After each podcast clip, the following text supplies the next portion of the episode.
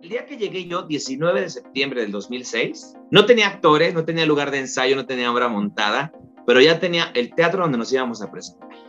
Y el patrocinio de él era regalarle al artista que ganaba el primer lugar la grabación del disco. Hay que arriesgarse. El no ya lo tenemos. Hay que ir pensando en el sí y a veces el sí tampoco llega, pero si no arriesgas, no, nunca vas a saber si ese era el camino. Tú y yo iguales. Ah, yo como los vinos, amiga, mírame. Mientras más viejo, mientras más viejo, mejor. Más a gusto. ok. Pero bueno, ahora sí, comenzamos. ¿Qué onda, Nacho? ¿Cómo estás? Bienvenido al podcast. Gracias por aceptar la invitación. Gracias por hacer tiempo en tu ocupada agenda. No, pues muchas gracias, amiga. Muchas gracias. La verdad es que me siento muy honrado de que me hayas invitado a este espacio porque yo te admiro desde hace tantos años que nos conocemos. Eh, pues siempre lo hemos dicho, hay una grata experiencia de trabajo y, de lo poco que pudimos compartir de lo personal también. Y bueno, me da gusto que te hayas acordado de tu viejo director. Sí, sí, sí, un poco de contexto. Eh, Nacho y yo nos conocimos en Tijuana. Les voy a contar la historia. Yo, este, bueno, Ellen, Ellen, por si nos estás escuchando, hola, yo, yo, yo te conocí por Ellen porque me acuerdo en aquel entonces estaba un cafecito muy famoso en el Boulevard Agua en Caliente, ahí en Tijuana, el Chichas, y él canta muy bonito. Y me dice, oye, voy a cantar, que no sé qué, pues ven a verme. Y yo, ah, y te veo a ti, traes, andas dirigiendo el escenario y te veo corriendo de un lado a otro y luego él me dice, ¿te acuerdas de Nacho? Y yo sí, va a ser un taller de teatro, por si te interesa. Y yo, un taller de teatro. Y yo, pues bueno, a ver qué pedo, a ver qué pasa. Pero también tengo que decir que fue un taller de teatro gratuito. O sea, por eso también le entré, porque dije, bueno, pues a ver qué pedo, pero pues, güey, éramos todos como con hambre de aprender y de hacer lo que nos gustaba. Yo no sabía dónde me metía, porque he de decirte que era bien pinche tímida, pero ahí iba, ¿no? O sea, tímida, con miedos, pero ahí andaba en el argüende. Y, y, déjenme decirles que le tocó ser la protagonista de la obra, imagínense. Y no cualquier obra, Drácula el musical. Sí, sí, sí. Y bueno, por eso te digo que te admiro mucho porque yo no sé cómo le hiciste, o sea, espérate, Nacho no es de Tijuana, chicos, Nacho es de Cuernavaca. Entonces, de Cuernavaca, sí, agarraste tus cosas, o sea, ¿nos puedes contar en ese momento que estás en Cuernavaca y familia, me voy a Tijuana, voy a empacar y, o sea, ¿qué pasó? ¿Cómo le hiciste? ¿Acabas de salir de la universidad? Leíste, leíste la historia. No, fíjate que acababa de salir de la preparatoria. Estaba yo súper chavo, tenía yo 19 años, imagínate. Hagan sus cuentas, en el 2006. Eh, sí, corría el 2006, yo me gradué de la prepa y yo ya venía haciendo teatro profesional de la mano con, te acordarás, o espero que te acuerdes de Javier Fernández, este argentino que era mi director en ese momento, quien era el director general de Actitud Producciones y yo era el director de Actitud Producciones Baja California. Entonces, eh, yo estaba haciendo teatro con él y se me metió, o sea, yo, ¿sabes qué sentía? Como esta onda de volar, o sea, esta necesidad de salir de, Cuernavaca, porque Cuernavaca, digo, sigue siendo una ciudad muy bonita. Hoy por hoy me gusta vivir aquí por lo tranquilo, pero en ese momento, siendo más chavo, pues era una cosa de vámonos a vivir a la ciudad y, y a crecer. Y, y, bueno, yo tenía opciones Puebla, Ciudad de México, y por ahí se abre la opción de Tijuana porque mi hermano el mayor vive en Tijuana aún, de hecho, él hizo su vida allá. Entonces, me invita para ella, me dice, pues vente, acá pruebas suerte y no sé qué habla. Y literal, o sea, eh, hablé con Javier, le hice la propuesta de asociarnos y punto, me, me, me empaqué. Recuerdo que llevaba yo una caja que incluso hasta pagué sobre equipaje, tontamente, porque nunca se me ocurrió haberla mandado por paquetería, ¿no? Estaba yo muy verde. Pero, pero pues estás en las carreras, ¿qué vas a andar pensando en eso? sí, sí, porque además fue así, o sea, ok, me voy, vendí mi carro y con ese dinero empecé mi nueva vida. O sea, llegué a Tijuana, me compré un carro más barato para que todavía me quedara lana y con esa lana, pues pagué mis primeros meses de renta, viví en lo que, pues, en lo que me enganchaba a ver qué onda, ¿no? Porque yo iba con el proyecto claro, abrir Actitud Producciones, quien fuera mi primera compañía de teatro, y que, bueno, tuviera una vida de tres, de tres años allá en Tijuana y que definitivamente me marcó, ¿no? Y así, tal cual, o sea, la historia eh, que de pronto he contado ya también en otros espacios es, eh, pues yo llegué con mi caja de cartón llena de guiones, documentos, libros, bla, bla, bla. Mi hermano pasa por mí al aeropuerto y me dice, oye, ¿me acompañas a vacunar a mi hijo? Mi sobrino Sebastián era bebé. Entonces pasamos a la clínica 7, los que nos vean en Tijuana sabrán sí. por qué es tan significativa, porque justo en la clínica 7 del Seguro Social, a un lado estaba el teatro del Seguro Social, el teatro del IMSS, y el día que llegué, yo estaba ahí esperando en la camioneta mientras mi hermano regresaba, y en eso veo que alguien entra al teatro, estábamos estacionados en la puerta, veo que alguien entra al teatro, me bajo en chinga, y le, digo, ¿sabes qué? Este, pues ya toco, oye, ¿qué onda? Este, me gustaría hablar con alguien, yo quiero, pues voy a poner una compañía de teatro acá, bla, bla.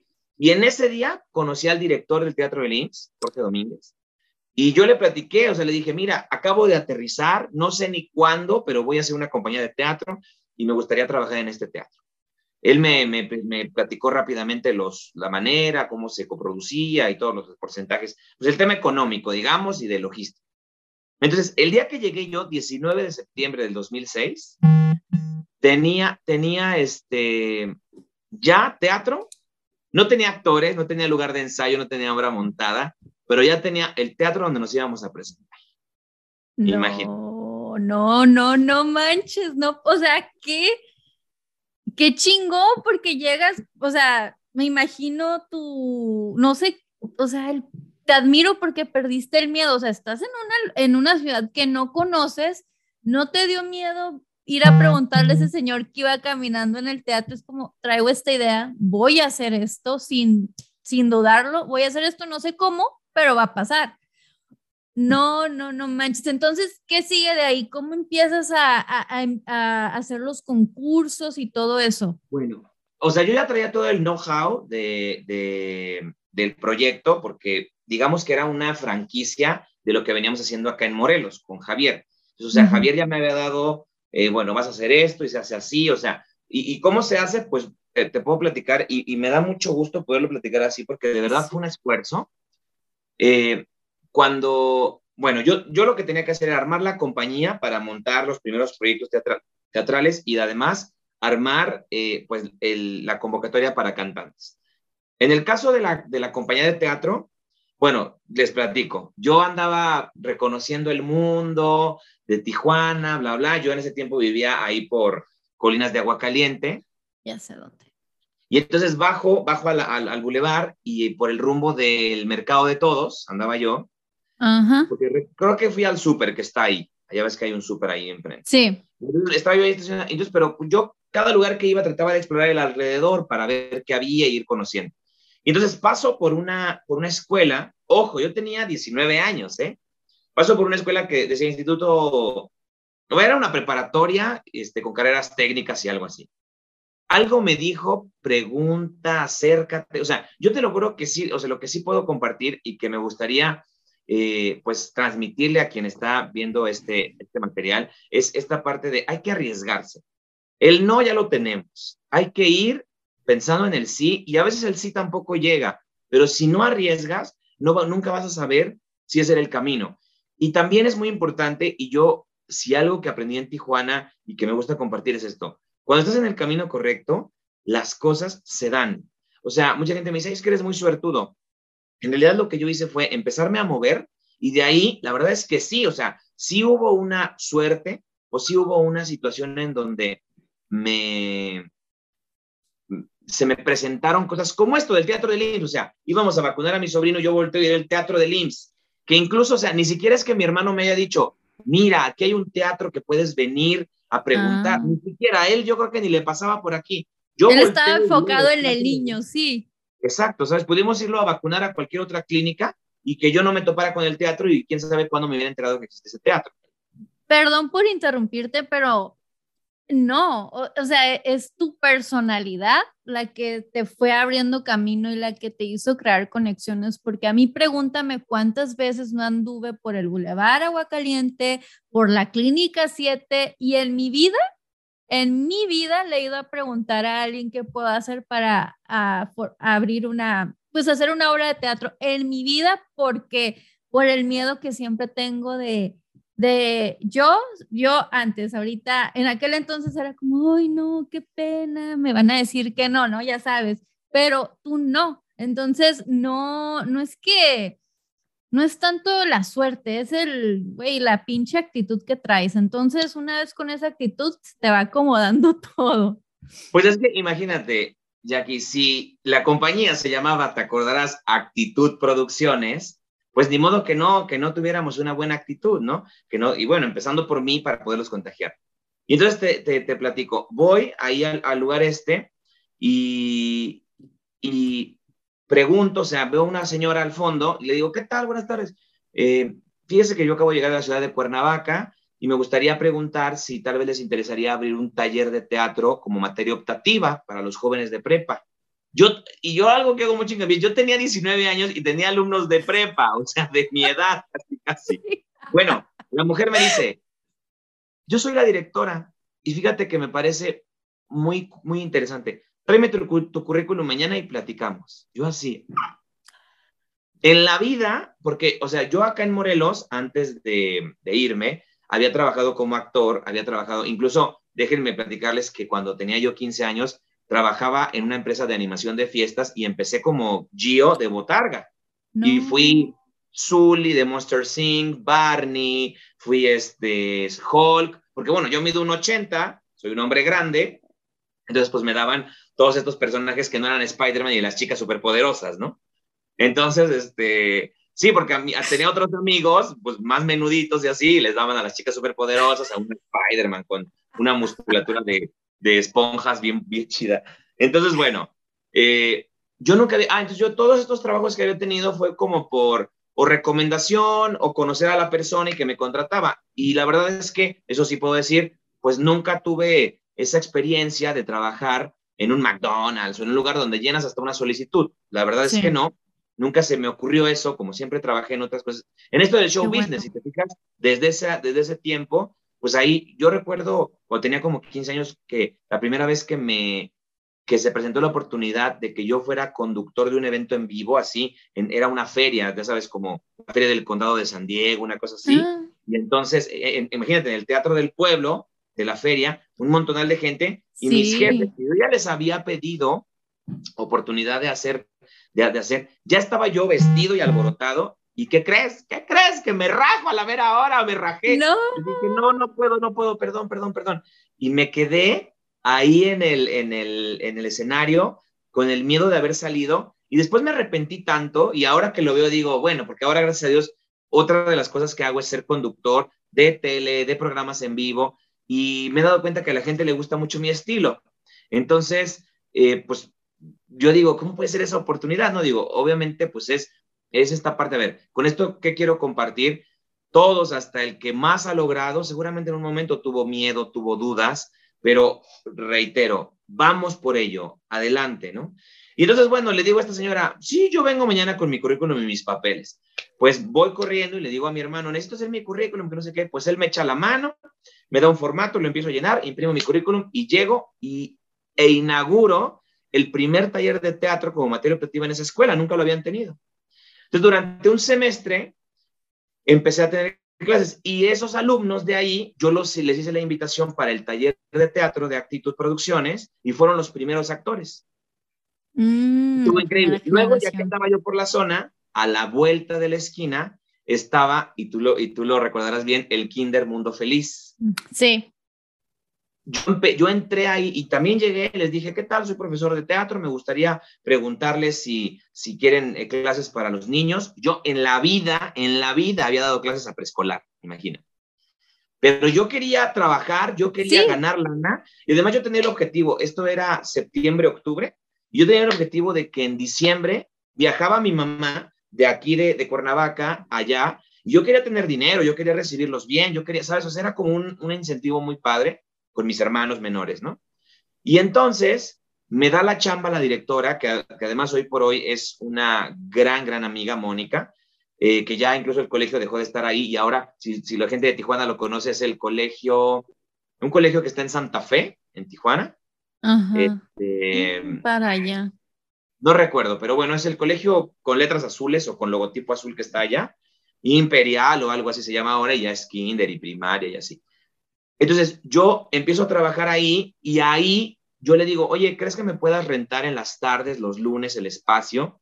Y, te, y te lo platico y se los platico. Empecé pagando 200 pesos por día la renta del lugar. Ay, no. ¿Cómo le hicimos? Porque acuérdate que yo no les cobraba a ustedes. No, no, no. ¿Cómo le hicimos? La verdad, hoy por hoy. ¿Quién sabe? No lo sé, pero las cosas se fueron dando. Y yo ya tenía, ya era, no sé, principios de octubre y yo tenía dos chambas. Yo ya daba clases y ya, y ya este, en dos trabajos, en dos lugares. Y con eso yo pude empezar a construir Actitud Producciones. Y literal, saqué fotocopias, no sé si a ti te tocó ver esos pósters, unos pósters tamaño doble carta en fotocopia, que era así, el texto, con un diseño más o menos. En aquel tiempo diseñaba yo, imagínate, en, en este PowerPoint, ¿no? Ah. Entonces, iba, iba a una imprenta que, que estaba por ahí, eh, bueno, a una fotocopiadora, y sacaba yo así, ¿no? De 50, de 100.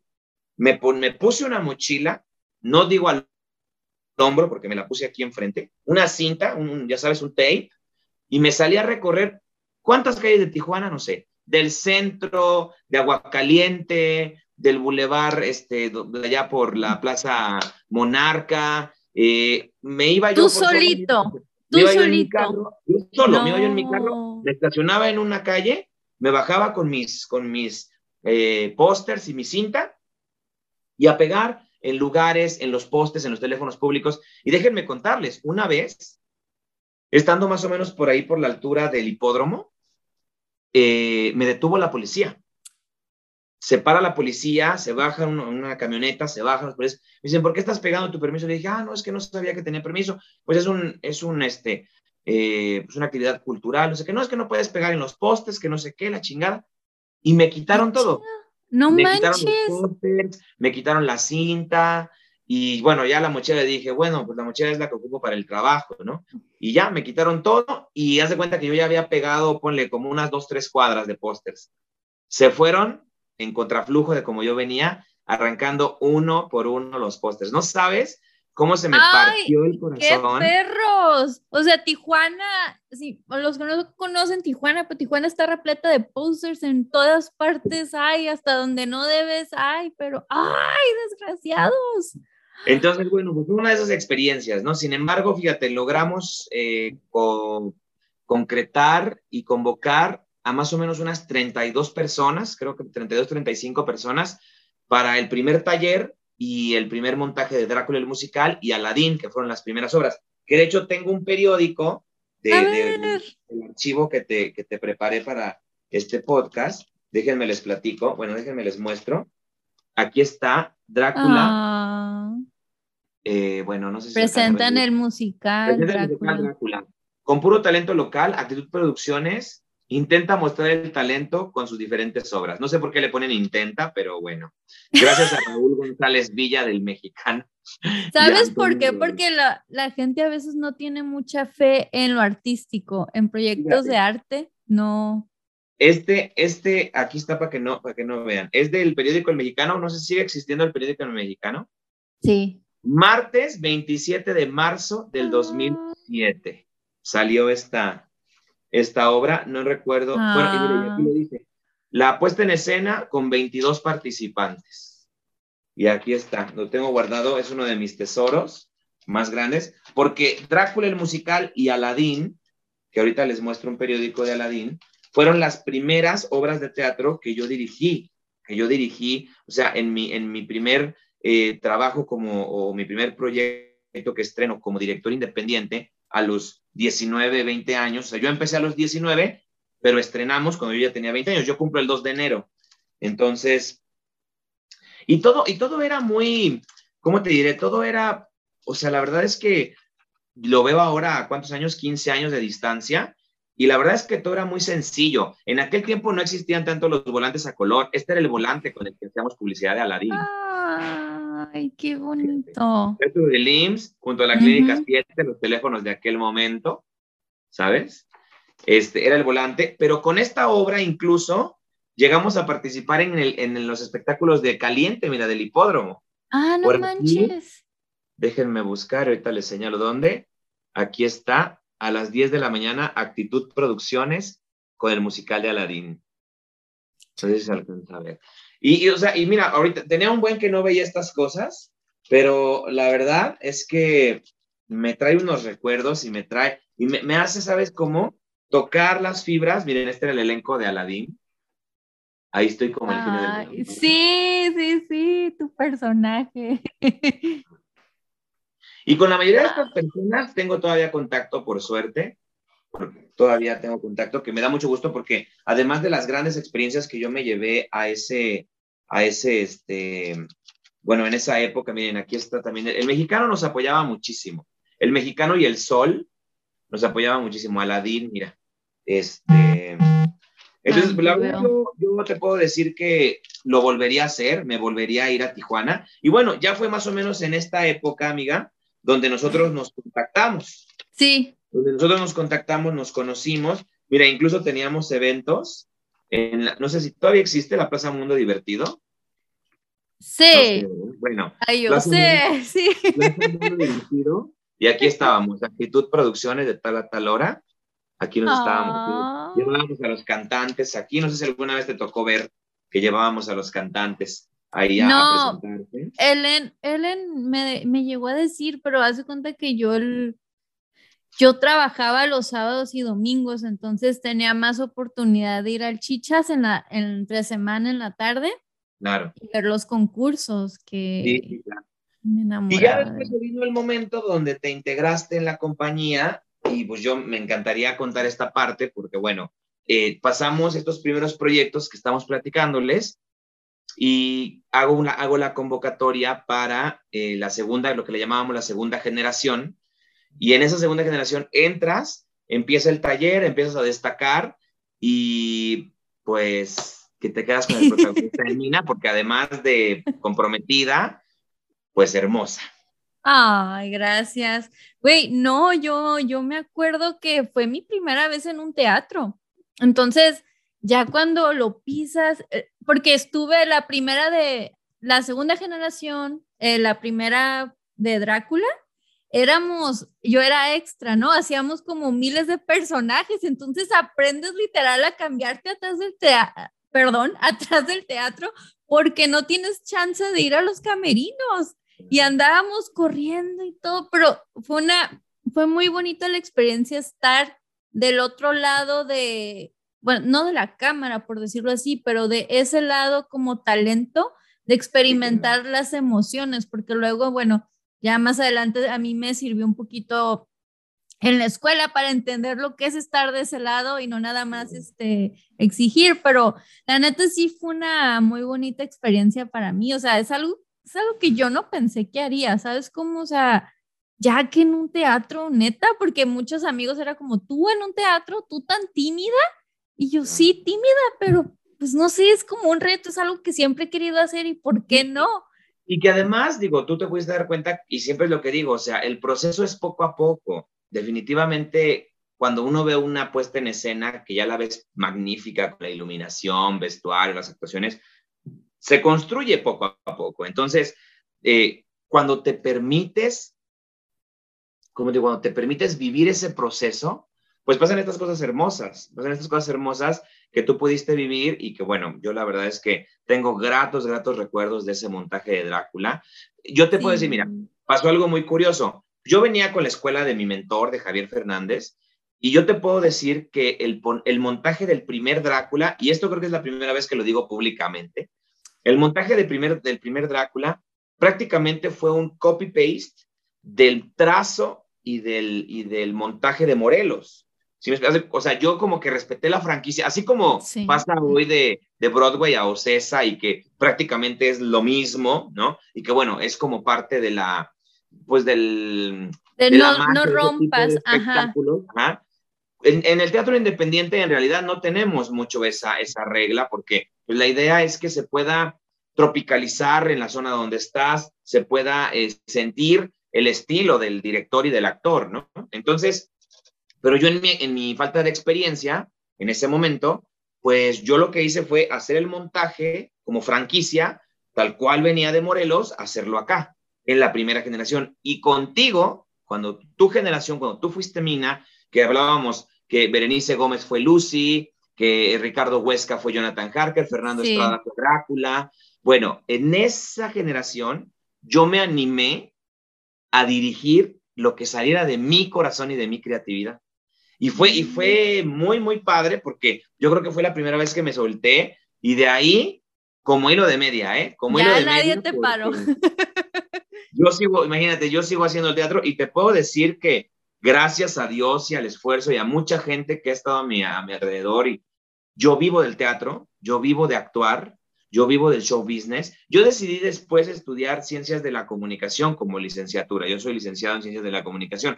Somos medio colegas tú y yo, amigo. O sea, yo te puedo decir, desde el 2005, 2004, 2005 a la fecha, mi, mi paso por el show business en los diferentes ámbitos ha sido ininterrumpido. Mm, Así es. sí. Wow. Ok, y ok, Tijuana. Seguimos en Tijuana. De Tijuana, de, después de, ok, ¿cómo, ¿cómo es que te regresas a Cuernavaca? ¿Cómo tomas esa decisión? Bueno, otra, otra de las partes importantes de Tijuana fueron los concursos de canto, Actitud Producciones, que ya hablabas tú, estos concursos en donde participó Ellen, ¿qué, qué era eso? Era un nicho, fíjate, y después, yo creo que después de que nosotros hicimos los concursos, no digo que hayamos inspirado, no sé, pero si te das cuenta, antes de que hiciéramos actitud, casi no había concursos. No. Y después, cuando nosotros terminamos de hacer ese proyecto, había concursos por todos lados de canto, ¿no? Pero en ese momento, sí llegamos, sí llegué yo a Tijuana y llevé un producto que no existía y que yo agradezco muchísimo a, a toda la gente de, como decías, del Café Shisha, que supongo que ya no existe, ¿verdad? Yo ya tiene varios años que no voy a Tijuana. No, Pero bueno, ya un- no. Mira, era un lugar tan chiquito, pero lo hicimos tan grande nosotros, lo hicimos tan grande. Y el proyecto de Actitud Música, déjame para que aquí pueda, este, pues el, el público poder eh, ver un poquito. El proyecto de Actitud Música era un proyecto en donde participaban, era como una academia en vivo. Mira, aquí está Actitud Música, aquí lo voy pasando. Sí. Ahí tenemos otra de las finalistas. Eh, este, por ejemplo, es el primer, el primer ganador que tuvimos, Alejandro Serrano, Alex Serrano, no sé si tú te acuerdas de él. Así Y me que- de que yo sí fui a la final. Sigo en comunicación. Claro, esta es la generación de Ellen, mira. Aquí abajo, a ver, déjame ver qué Ahí aparece. anda abajo. Ellen. Ahí, ahí anda Ellen, Julián, Fernando, mucha, mucha gente que fue pues de ese, de ese momento, ¿no? Bere, Bere, Joana, eh, pues mucha gente, la verdad es que me siento muy feliz. Déjame, mira, aquí vienen los nombres. Joana, mm, estoy tra- tratando de... Raúl Vega, sí, Raúl. No, Mm. man, Jonathan, Jonathan, este, Murrieta, no, no manches, qué recuerdos. Bueno, este concurso, debo decirte y debo contarles que además de excelentes amigos, fue, pues, la, ahora sí que la gallina de los huevos de oro. O sea, yo te puedo decir que mi, mi éxito profesional e incluso económico, porque hay que decirlo también, tuvo mucho o estuvo muy recargado en el tema de los concursos de canto, porque fueron un boom. Andábamos por todos lados con los músicos, andábamos, este, yo los traía en eventos, los mismos eventos que hacíamos ahí en Shisha, los conciertos, los discos. Entonces, la verdad es que, o sea, a mí me da mucho gusto este concurso porque en el récord de este proyecto quedaron 12 discos solistas y dos discos de duetos, imagínate, ¿no? Fue, fue el resultado final De- y eso que estoy hablando en un, en un lapso más o menos de dos años. Y, y con estos artistas era hacerles gira de medios, hacerles este, el concierto y diseñábamos todo, qué canciones iban a hacer, cómo se iba a contar la historia. El concierto, pues al fin, teatreros también, pues hacíamos un concierto, pues de alguna manera contando una historia, ¿no? No nada más ahí el mono parado cantando o la mona. Una, una gran amiga que, que hoy por hoy seguimos en comunicación y que es una gran amiga también, es Laura Vargas. No sé si te acuerdas de ella, que cantaba también y estuvo No en tu generación. Esto- ella era gitana. Probablemente si me enseñas una foto, sí, pero una disculpa, Laura, soy malísima para los nombres. No sé si tengo en esta carpeta foto de ella, porque ella fue de las últimas generaciones, pero, ah, sí, aquí está, mira. Y una fotota tengo, mira un póster. Mira cómo eran los pósters. Ah. Ah, ya, ya, ya, ya. Sí, me acuerdo ya de ella, ¿ves? Viéndola, sí. Este sí, sí, sí. Este era el póster con el que hicimos la promoción, o sea, cero diseño, cero ves, o sea, era así como una cosa, pero nos funcionaba. Mira, Laura al natural en concierto, de Producciones presenta domingo 28 de octubre. Estamos hablando que es 28 de octubre del 2007 esto. No manches. Y aquí los patrocinadores eh, que, que, en ese momento estaban, Estudio Campos, que es donde grabábamos. Y bueno, este proyecto, o sea, mira, yo no soy músico, yo no soy cantante, pero debo compartirte y compartirles que este proyecto marcó mucho mi vida con el tema musical, porque me abrió todo un camino o todo un ámbito en el que yo nunca me imaginé estar como productor, es decir, como este personaje que hace que todas las piezas se junten, el músico, el cantante, el estudio, la disquera, la maquila, el teatro, y bueno, obviamente la dirección artística de los conciertos, pues sí me la aventaba yo. De ahí yo Perdón, una pregunta. O sea, espérate, yo no, yo no estaba, yo no sabía que había patrocinadores. O sea, ¿cómo? o sea, nos puedes compartir, o sea, ibas, los buscaste a las empresas, les hacías su, la presentación o cómo, cómo fue ese proceso? Tal cual. Me, o sea, veía, mira, eso de los patrocinadores es algo que incluso he perfeccionado con los años y sigo aprendiendo de los patrocinadores. Yo debo, yo debo contarles que yo nunca he tenido un patrocinador grande como Coca-Cola, como Tecate, una cosa así. Honestamente no, porque es mucho más complicado y no se ha dado que yo. Yo me he ido por los empresarios locales, los negocios locales. Independiente. Y, he recibido una gran, gran, gran eh, alianza con, con los negocios locales, tanto en Tijuana como aquí en Morelos, que la verdad es que, bueno, me siento agradecido y afortunado. Yo agarraba, en ese tiempo era un, ahora ya voy con un iPad, ¿no? Y les muestro una presentación y tengo... Claro, vas, vas evolucionando. En ese tiempo iba con un folder, con una propuesta, yo lo que les ofrecía era un intercambio de publicidad, es decir, nosotros te hacemos publicidad de nuestros eventos y tú nos das algo, ya sea en especie, en efectivo, eh, o si, bueno, en esas dos son las principales, ¿no? Entonces, la mayoría de los patrocinadores que tuvimos en aquel tiempo era en especie no era en especie. Entonces, eh, yo te puedo decir, por ejemplo, Estudio Campos era el estudio, o es el estudio, porque José Luis Campos, un gran amigo de Tijuana que le mando un abrazo, eh, tiene, su, tiene su estudio. De hecho, les paso el dato, búsquenlo. Estudio Campos está ahí en la calle Ermita, en Tijuana. y este, bueno, pues ahí, si, si eventualmente eh, pues lo encuentran, se los recomiendo porque es un tipo súper talentoso, un señor, él es músico, y además, bueno, se ha perfeccionado como ingeniero, ingeniero en audio y graba, graba a mucha gente. De hecho, a mí me da mucho ah, gusto que gente que pasó por este proyecto siguen trabajando con él y es, y es un gustazo y es una persona muy talentosa, así que se los recomiendo. Pero además, eh, su espacio es un espacio muy accesible, que eso es también algo importante. Yo lo conozco a este señor por azares de la escuela donde daba clases, su hija era mi compañera maestra, me platica que su papá tenía un estudio y ¿qué? No. Le pido, que, me lo presente, voy y le planteo. Y el patrocinio de él era regalarle al artista que ganaba el primer lugar la grabación del disco. No manches. Le regalaba la grabación del disco. ¿Cómo lo conseguí? ¿Cómo lo conseguí, amiga? No te sé decir. Yo solo fui, hablé desde el fondo de mi corazón y pegó y pegó. Oye, pero tenías, güey, tenías 19 años, o sea, ¿de dónde sacas esa experiencia? ¿Viene de tu familia? ¿Alguien en tu familia se dedicaba a las ventas o tú veías o desde chiquito te han dicho como, no, Nacho, tú veías la tele y siempre sobresaliendo, o sea, ¿cómo eras de chiquito para los 19 años no tener miedo y aquí está mi proyecto?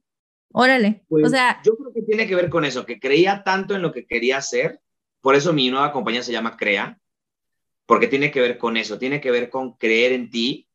Y, yo estaba muy convencido de lo que traía, ¿sabes? Yo creo que eso fue lo que me ayudó. Entonces, a ver, de antecedentes, no tengo familia de ventas, la verdad es que no. Sin embargo, mi mamá era una mujer muy, muy abierta, muy platicadora. No sé si a ti te tocó conocerla alguna vez. Muy linda, muy... La vi y dije, eh, los, tienes el carácter de tu mami. Sí, mucha gente me dice eso. Entonces, y mi mamá sí, o sea, mi mamá sí me, me formó de dos, o sea, dos grandes cosas que mi mamá me dejó fueron, así, por ejemplo, a ver, pregúntale al señor si vamos bien. No, mamá, que le preguntes. No, mamá, no quiero, que le preguntes. Y bajaba el vidrio y me decía, señor, ¿le quiere decir? Y, ya, y yo aquí, señor, que si vamos bien para no sé dónde. Y, y, obviamente, pues eso te va rompiendo la pena de niño, ¿no? Claro, claro. Mi mamá tenía una frase que yo se las comparto porque es una frase que me ha acompañado toda la vida. Y ella siempre me decía, cuando tú llegues a un lugar, tienes que llegar diciendo, soy Mirinda y se las vengo a refrescar. Soy Mirinda y se las vengo a refrescar. Soy Mirinda y se las vengo a refrescar. Exactamente. Y es eso, o sea, eh, se podrá traducir en la ya muy famoso refrán de no vengo porque puedo, sino porque puedo vengo, una cosa así. Es eso, o sea, ya llegué, esto soy, y este, y no sé mi mamá de dónde sacó ese dicho, nunca le pregunté. Oye, está bien chingón. Está bien chingón. es, es, como una cosa de empoderar, ¿no? Yo diría, es como un mantra, así, ¿no? Sí. Entonces, e, entonces pues yo te lo regalo, amiga, y a todos los que nos están escuchando, sean mirindas y vayan a refrescar al mundo, que hacen falta, hacen falta muchas mirindas en el mundo. Y, este, y yo creo que eso fue, o sea, eso fue el, el, la seguridad con la que yo llegaba. ¿Sabes qué? Yo, como, ¿cómo te diré? Yo no tenía expectativas. Yo quería hacer y hacer. Entonces, a paso que iban ocurriendo las cosas, yo me daba cuenta que iba creciendo. Yo te puedo decir que llegué me, me enteré que había un Televisa en, ahí en Baja California, en el canal 12. Me meto a la página, veo el directorio, veo al director de marketing de ese momento, de marketing y relaciones públicas, y le mando un correo presentándome. Así, soy Ignacio Fentanes, acabo de llegar, vengo a hacer un proyecto de teatro, me encantaría que nos pudieran dar espacio para presentar al talento tijuanense. Te lo juro, flaca, a los 15 días tenía yo una respuesta y una cita con el director de Marketing y Relaciones Públicas de Televisa Tijuana. Fue tu actitud, o sea, ¿ves? Ay, güey, no mames, ahorita yo... Hasta, tengo, la historia, déjenme les cuento la historia porque, ay, Dios mío, es muy chistoso esto. Porfa. Yo tengo como un poco de dislexia de pronto, fíjate, qué, qué curioso, tengo un poco como... Y al escribirme, pues me pasa. Por ejemplo, soy el típico que escribía, querido Satán, en lugar de Satán. ¿no? Entonces, este, entonces, bueno, yo cuidé la ortografía del mail, obviamente, bueno, y es que en ese tiempo pues era mail, cuál Facebook, cuál ni siquiera el MySpace estaba tan posicionado. Entonces, o sea, para una comunicación formal era un correo electrónico, ¿no? Entonces, yo cuidé tanto la ortografía del correo y lo releí, lo leí, lo recontraleí y cuidé la ortografía que fuera impecable. Cuando lo firmo, le pongo atentamente y no sé qué pasó, y en lugar de poner Ignacio Fentanes, pongo Igancio Fentanes. Bueno, hoy por hoy me persigue ese Igancio, porque mis hermanos, de que alguna vez les conté la historia, luego me dicen, oye, Igancio, Igancio. Igancio. Oye, y el señor así te recuerda, sí, ¿no? Este Ignacio. Igancio. Igancio, sí, Igancio. no, soy, soy Ignacio, Nacho. No, no, no, no, tú no eres Ignacio. Soy Igancio. O sea, imagínate que tan obsesivo, así fue tan obsesivo el tema de cuidar la ortografía que mando el correo y ya en la bandeja de salida lo vuelvo a revisar y empiezo a leer todo bien, todo bien. Y cuando leo, Igancio Fentanes y yo, mal. pero ya lo había mandado. Yo creo, ¿sabes que Yo confié, en que no se diera cuenta, porque ya ves que luego uno lee así como que rápido y ya termina con las palabras. Pues nunca me dijo Igancio, por suerte. Este, no recuerdo bien el nombre, pero era de apellido Jan, supongo de la familia Azcárraga Jan, era, ah. era, de ellos, de la familia dueños de Televisa toda la vida, y este, y muy, muy buena gente, y sí, después ahí estuvimos en Club Infantil, yo debo decirte que, y, y, y también con cosas como la que voy a contar a continuación, también logré entender que cuando no es tu destino el, ese camino, entonces, aunque tú forces y tú forces y tú forces. Yo alguna vez, ya después de varios años de estar en Morelos, ya habiendo posicionándome en medios de Morelos, sale una convocatoria para un nuevo conductor en Club Infantil, que, bueno, poniendo en contexto, es un programa de televisión de Tijuana, mm. un programa infantil, como un, como, no sé si te acuerdas de Zapping Zone, ¿te acuerdas? Este, de Zapping Zone de Disney Channel. ¿Nunca viste Disney Channel, Zapping Zone? Híjole. Discúlpame, no tenía cable en mi casa. qué infancia tan triste. Bueno, amiga, está bien. Pues, ah, bueno, era un programa de estos de corte infantil, donde hacen dinámicas, donde... Pero bueno, Club Infantil sí lo ubicas, el de Tijuana, ¿no? Eh, no, sí, te veo, todos. Todos crecieron con TVO. Bueno, en algún momento se hizo una audición. Pues yo fui, me presenté y pues ya tenía yo la experiencia de los concursos de canto. ¿Te acuerdas que ahí pues yo ya hablaba y ya bromeaba y ya pues tenía como esta experiencia del evento en vivo? Sí. Y, y, y quedo, quedo del primer filtro, paso al segundo filtro Y por ahí, alguno de mis cercanos de Televisa me decía, vas bien, Nachin, vas bien. Me decía, quedan dos candidatos, tú y otro. Me dice, pero tú tienes una ventaja, cabrón, tú tienes visa.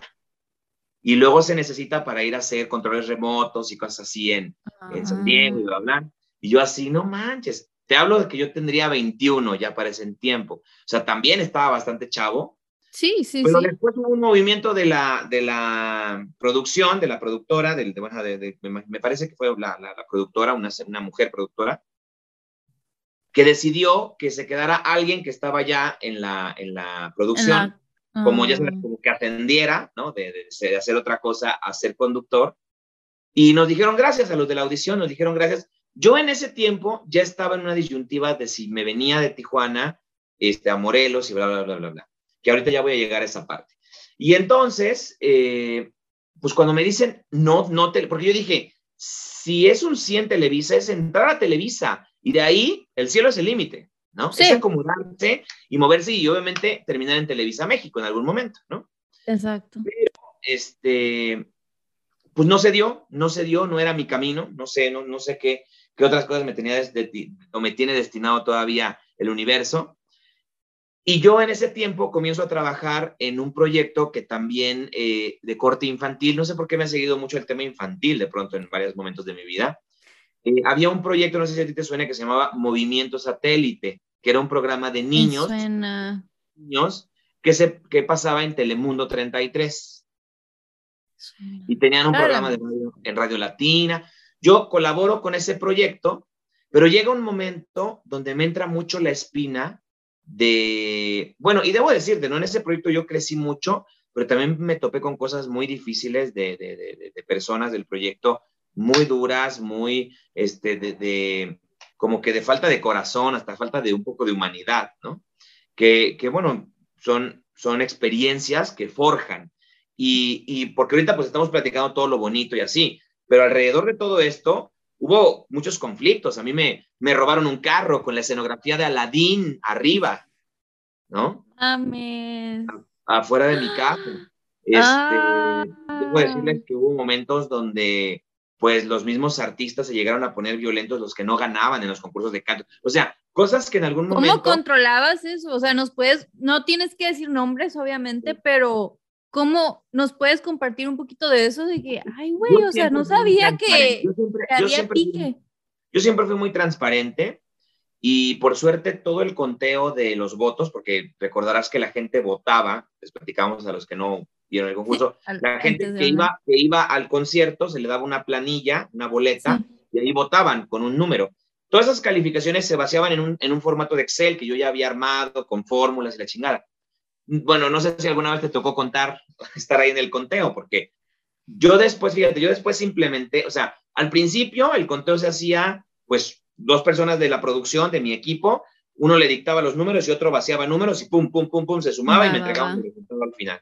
Sin embargo, después hubo un momento que implementé el que hubiera un representante de cada participante como interventores, ¿sabes? O sea, como observadores de que el conteo era legal. De que se sintieran seguros, sí, sí, sí. sí. que yo no tenía por qué dar explicaciones, pero a mí me gustaba ser transparente.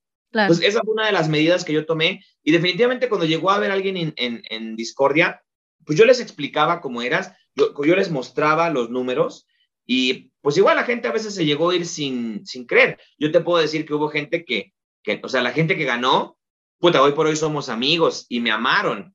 Y la gente que no ganó, pues me odió. Entonces, pero bueno, es parte de hacer un concurso, ¿no? Con esto quiero decir, evidentemente va a haber vacas flacas, va a haber momentos de angustia, momentos de querer tirar la toalla. ¿Y cómo lo manejaste tú? ¿Cómo le hacías para no tirar la toalla?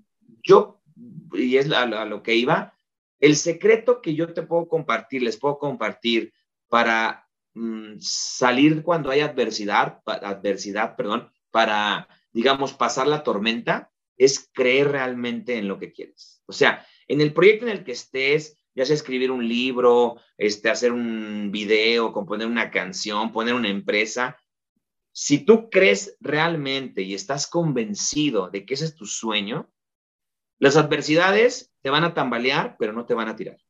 Cuando una adversidad te tira el sueño y te hace tirar la toalla, valga la redundancia, quiere decir que tal vez ese sueño no es tu máximo sueño.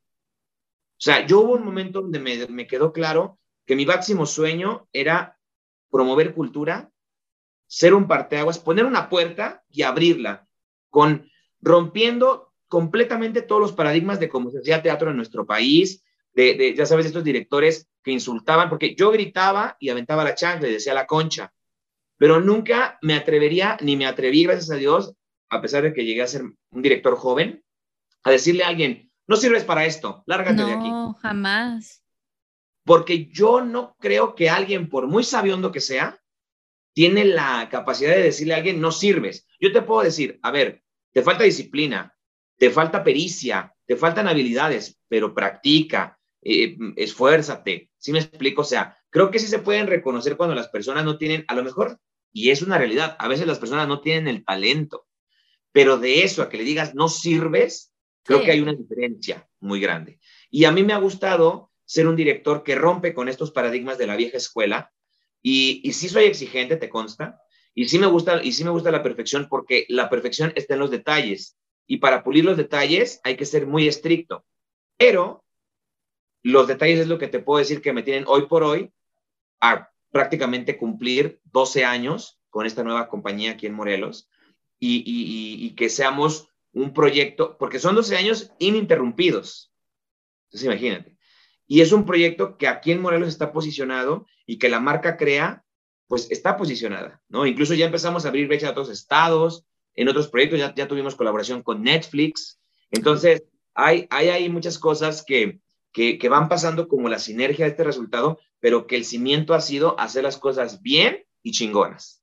Porque no hay, no hay otra manera, en mi cabeza no hay otra manera, ¿no? Sí, no, este, eh, no, no puedo estar más de acuerdo con lo que dices y me encanta, y sí soy testigo, o sea, a tus 19 años nos estabas dirigiendo, pero en ningún momento porque estábamos chamacos y, y, yo me acuerdo, ¿no? De que bolitas y todos hable y hable y hable y hable y hable y hable y es como, güey, ya hay que poner orden, o sea, ya hay que callarnos porque Nacho está hablando, o sea, nos está dando una dirección, pero en la vida nos faltaste el respeto, o sea, yo no tengo una mala experiencia y estabas morrito, ¿no? Porque hay gente que no saben cómo tratar con personas de la edad o cómo darse a respetar y tú no has tenido que faltarle el respeto a alguien para darte a respetar, al contrario es tu actitud, repito, otra vez regreso con lo mismo y, y me encanta lo que dices cuando haces algo por de corazón y la pasión, eso te ha ido llevando y abriendo puertas y creando tu equipo.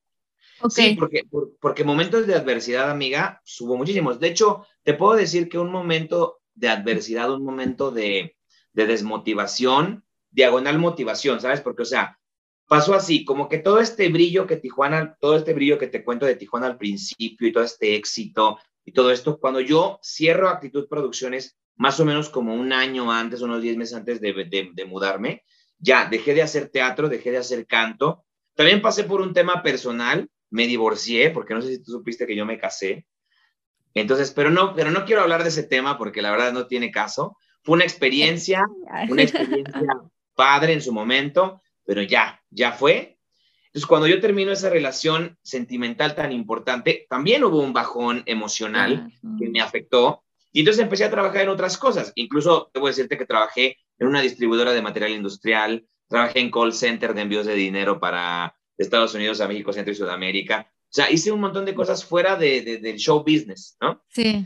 Pero la vida me vuelve al show business y empiezo a trabajar en este proyecto que te digo de, de movimiento satélite, donde conocí personas increíbles, eh, chavitos, en ese momento que eran niños, chavitos, que hoy por hoy soy, son hombres y mujeres hechos y derechos y que seguimos en comunicación y que me da muchísimo gusto, ¿sabes? Eh, y, pero en ese inter, yo empiezo a tener ya mucho apetito, mucha cosquilla con el tema de la universidad, ¿sabes? Y en este tenor de las cosas se dan y se van dando, ¿te acuerdas que te platiqué que cuando yo me iba a Tijuana vendí mi carro? Sí. A veces, a veces, ¿cuánto puede batallar uno para vender un carro o una cosa de ese tipo? Sí, Yo puse a la venta mi carro en agosto y en septiembre lo había vendido. O sea, tres, dos semanas, tres semanas después, llegó alguien, me llamó porque lo anuncié en el periódico, le puse sí. signo de y se me ocurrió hacer unos pósters, como estos que te digo de fotocopia, y de uno de esos pósters alguien me llamó y me lo compró. Era una, era una señal de que, porque yo decía, yo estoy determinado a mi fecha de partida hacia Tijuana, pues cuando tenga la lana, ¿no? Porque con eso me voy a mover para empezar. Sí. Y, y, te puedo decir que también ocurrió así. Yo quería estudiar la universidad en Tijuana. De hecho, me inscribí en una universidad allá, pagué inscripción, pagué la primera colegiatura y no se abrió la carrera. No. Muy curioso, te hablo del año 2009 ya. En el 2009, yo iba a entrar a estudiar en enero del 2009 Ciencias de la Comunicación. De hecho, con Ellen íbamos a entrar juntos a la carrera. Ah, al e, e, ella estudió en la Universidad de las Californias. Ah, ajá. Ya sé. Ahí íbamos a entrar juntos a comunicación. Entonces, en enero, cuando, no, cuando ya íbamos a entrar, no se abre comunicación y se abre, creo que ella estudió mercadotecnia al final, creo. No se abre comunicación, solo se abre mercadotecnia y me dice, ¿sabes qué? Yo sí voy a empezar, me voy a cambiar de carrera y sí voy a empezar. Entonces, a mí me dieron la opción de guardarme la inscripción para julio, agosto, empezar. Yo al principio dije que sí, pero en esos seis meses ocurrieron tantas cosas de, enero a julio, tantas cosas que sentí yo un declive de, Morelos. Cosas incluso de seguridad, amiga, de seguridad. Estuve yo, eh, desgraciadamente, donde yo rentaba, la persona con la que yo rentaba, pues tuvo un conflicto ahí con alguien pesado, un, ah.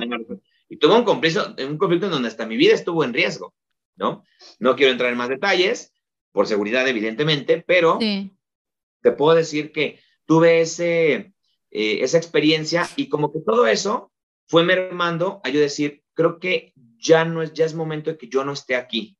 Entonces empiezo a investigar universidades en, en Morelos y encuentro mi actual alma mater, la Universidad Cognahuac, que me encanta el plan de estudios, estaba cerca de mi casa. No era una universidad nueva, porque es una universidad que tiene como 36 años de existir, pero es una universidad que se había mudado de, campus, o sea, su campus lo había mudado y quedaba súper cerca de mi casa, como a 10 minutos o 12 minutos de mi casa. Entonces, me informo, empiezo a investigar todo el rollo, veo el plan de estudios, que, ya en ese tiempo, como ya había hecho, además de los eventos de, de la compañía, ya había hecho teatro, ya había hecho este, televisión y radio, entonces como que ya sabía más o menos lo que yo quería. Y, y fue así, o sea, investigo, me gustó, hablo con mi mamá y le digo, vi una universidad en Cuernavaca, ¿me recibes de nuevo en la casa? Así, ¿me recibes para ir a estudiar? ¿Puedo ser tu roommate? mi mamá me dijo, esta es tu casa, hijo, acá, acá te espero. Y ya feliz, entonces empiezo, o sea, aviso del trabajo con tres meses, ¿sabes qué? En julio me voy, sí empiezo a, entregar todo el rollo, con mi roomie le aviso también, bla, bla, bla, bla, bla, y yo el 19 de julio del 2009 dejo definitivamente la ciudad de Tijuana para volver solamente para ver a mis amigos y a mi hermano, pero sí, o sea, definitivamente cierro un capítulo, lo cierro muy bonito, con muchas cosas hermosas que me marcaron para toda la vida, pero también con cosas muy fuertes y muy pesadas. Antes de venir me robaron el otro carro, o sea que me regresé sin carro me robaron dos autos, este, y así, y varias cosas. Y entonces ya es cuando llego a Morelos y yo llegué con el objetivo de la universidad. Tenía yo creo que 24 años, tampoco estaba tan ruco, ¿no? Pero, este, pero entro, entro a la universidad y, y así, eh, añoñar en la universidad. ¿eh? O sea, el primer semestre en la universidad era solo la universidad, solo la universidad. Trabajaba con mi papá, pero así, los fines de semana era solo la universidad, al grado que saqué de ñoño, de así de nerd, eh, un promedio de 9.8, imagínate. No manches. bueno, pero siempre ha sido así, siempre ha sido de 9 y 10 toda la vida. en la secundaria tuve un resbalón en primero de secundaria, unos meses que me fue de la fregada, saqué uno en matemáticas, imagínate. No lo digo con orgullo, pero ya después en la prepa y, a, mí sí me gusta estudiar, la verdad sí me gusta estudiar ah. y sí me gusta machetearle, ¿sabes? O sea, soy de los que hace las tareas, estudia para el examen, este, sí, sí, definitivamente.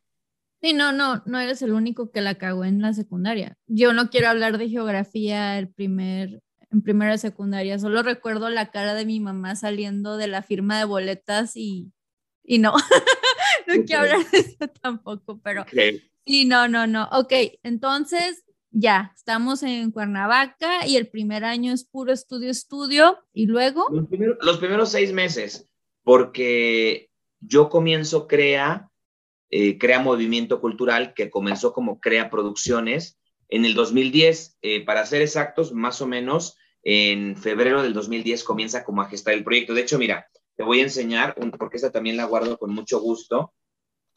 Este, este, ah, mira, de hecho, déjame te muestro. Justo lo, lo encontré aquí. Este es el currículum del que les platicaba. Ah. Todavía trae mi número de teléfono de Tijuana. Mira, tengo, tiene ahí todavía el número de teléfono de Tijuana 664, no sé si se alcanza a ver. Y este es el currículum que yo armé este, para, esta, para este, este primer trabajo que, que te platico, ¿no? De la eh, escuela. Bueno, tengo aquí, mira, esta carta la guardo con mucho gusto, de hecho la guardo porque la quiero enmarcar.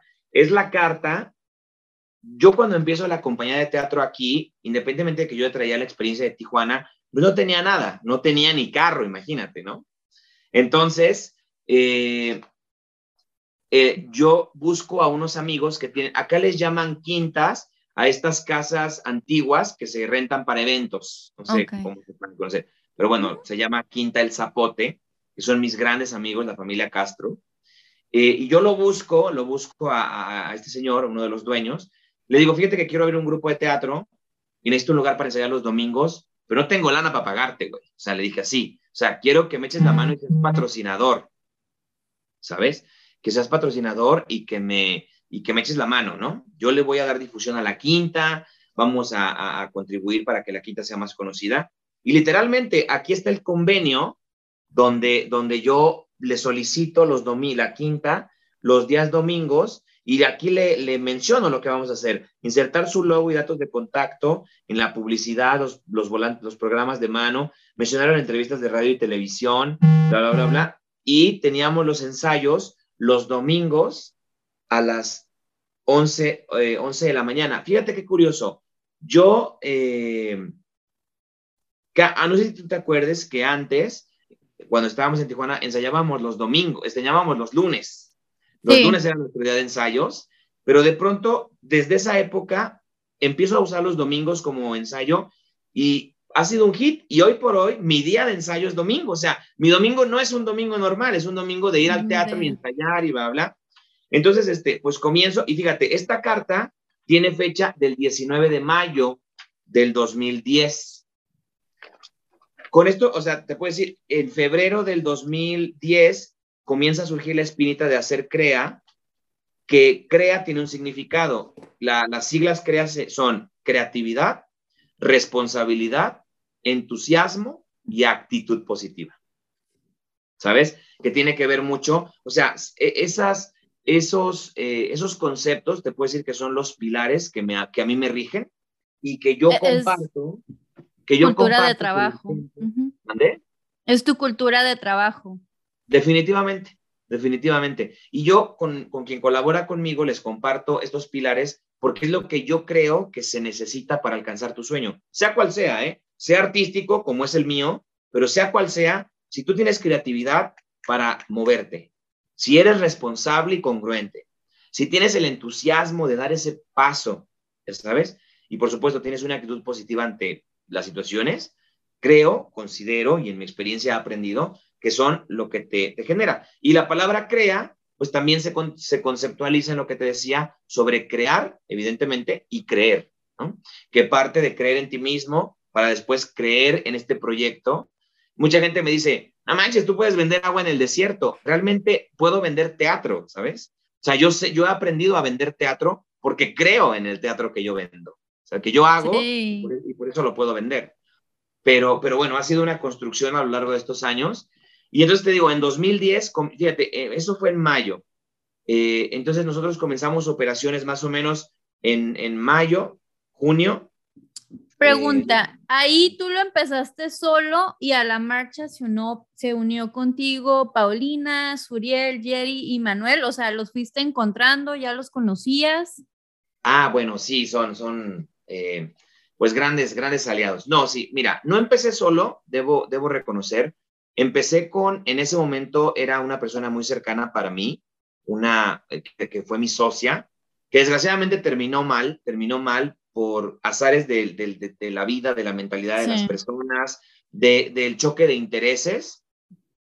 No me atrevería yo a hablar mal de, esta persona porque al final tuvo su función en el ciclo, que fue ayudarme o, acompañarme a empezar, pero CREA siempre fue mío. O sea, el nombre de CREA fue mi ocurrencia, el concepto, bla, bla. Entonces, al final, al inicio, nos desprendemos y esta persona continúa haciendo eh, su camino y yo me quedo con CREA, que evoluciona de ser CREA Producciones a ser CREA Movimiento Cultural.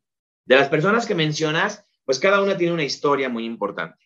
Te puedo decir, Manuel Ochoa, que es un gran colaborador, pero además es mi hermano. Él, yo lo conozco desde, incluso antes de conocerte a ti, amiga. Yo lo conozco ah. desde la compañía de teatro con el argentino. Y éramos de los, de los que más nos llevábamos, de que yo me quedaba en su casa y él en la mía y así. De confianza.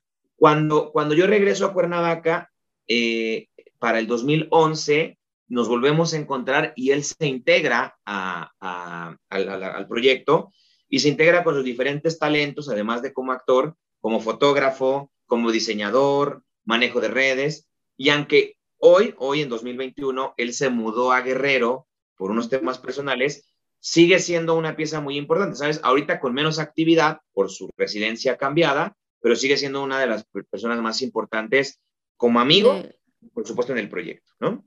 Después te comparto Paulina Villal y Jerry, Ortega, que, o sea, todas estas personas que tú mencionas son de entrada mis amigos, y lo más chingón es que yo trabajo con mis amigos. Imagínate, ¿no? Entonces, bueno, salud, voy a tomar un traguito. Salud, salud. Jerry Ortega y Paulina Villal las conozco desde 2011. Ellas se incorporaron a la segunda generación de, la convocatoria que fue para el segundo Drácula que hicimos. Y en el 2011, eh, y, o sea, llegaron en el 2011 para quedarse. Déjame platicarte, hoy por hoy, Paulina Villal es la coordinadora general de, este, de la compañía, se encarga de, de, atender al, al, al, cuerpo de actores, porque te puedo decir que ahorita somos más de 50 colaboradores en la compañía.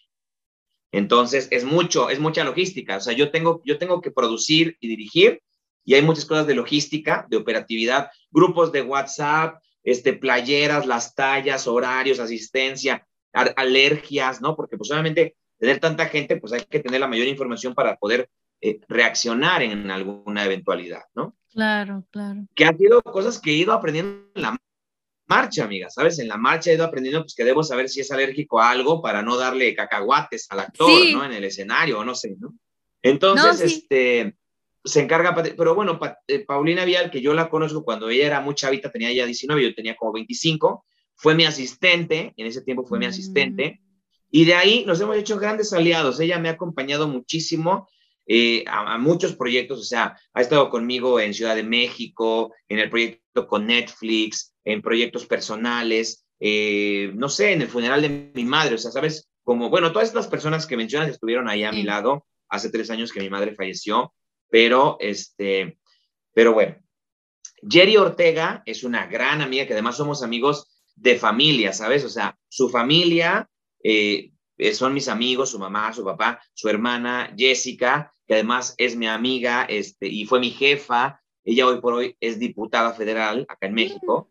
Y bueno, ah, tenemos una, una amistad muy bonita.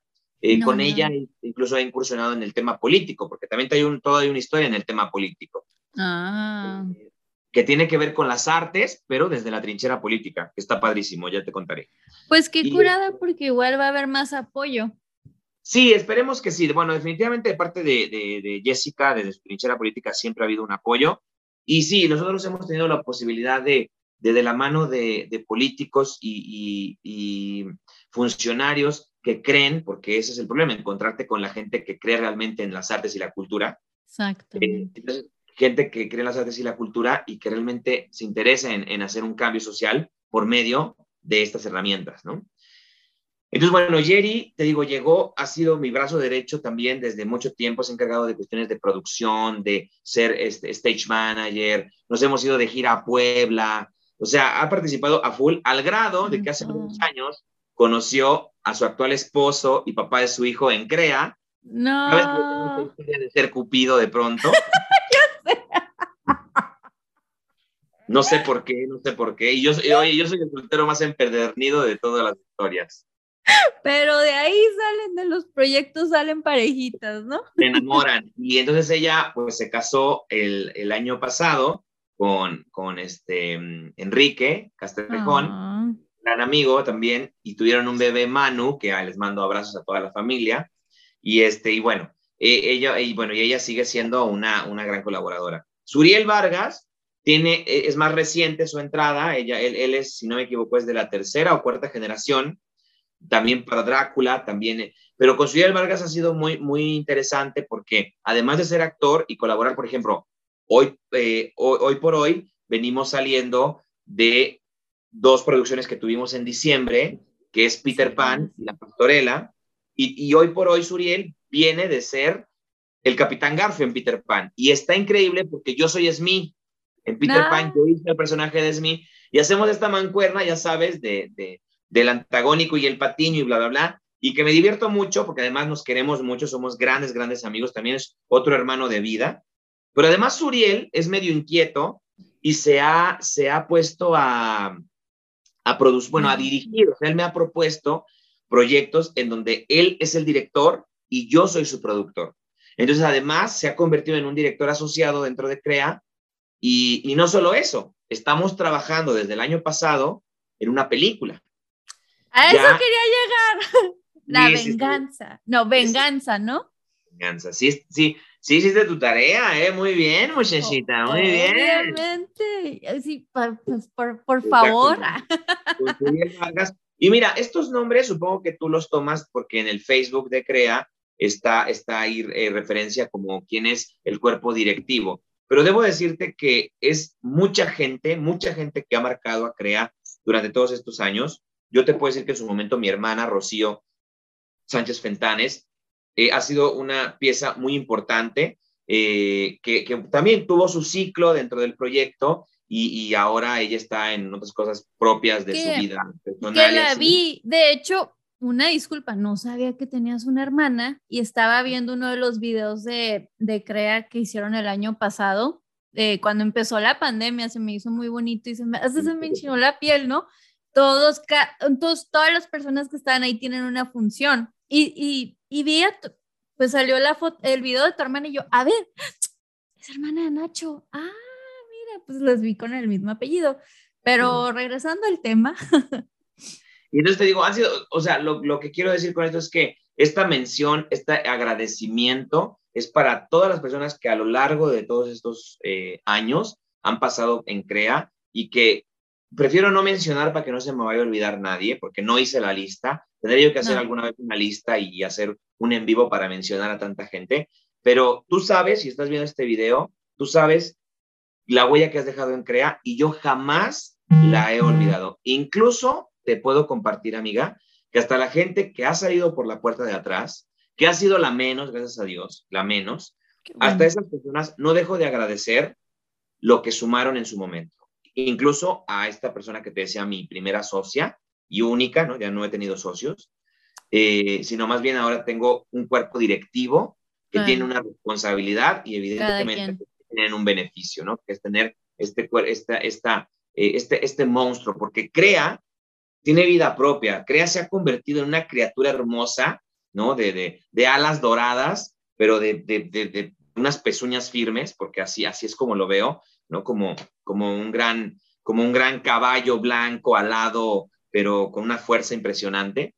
Eh, y te puedo decir que, que nos ha marcado, o sea, CREA es este lugar que si el domingo en la mañana, imagínate que suena el despertador a las 9 de la mañana y es como, ay, tengo que ir a ensayo, pero a veces después de una semana larga, estás así como de, ay, me gustaría dormir, no sé qué, llegas al ensayo y pum, no te quieres ir, no te quieres ir del ensayo.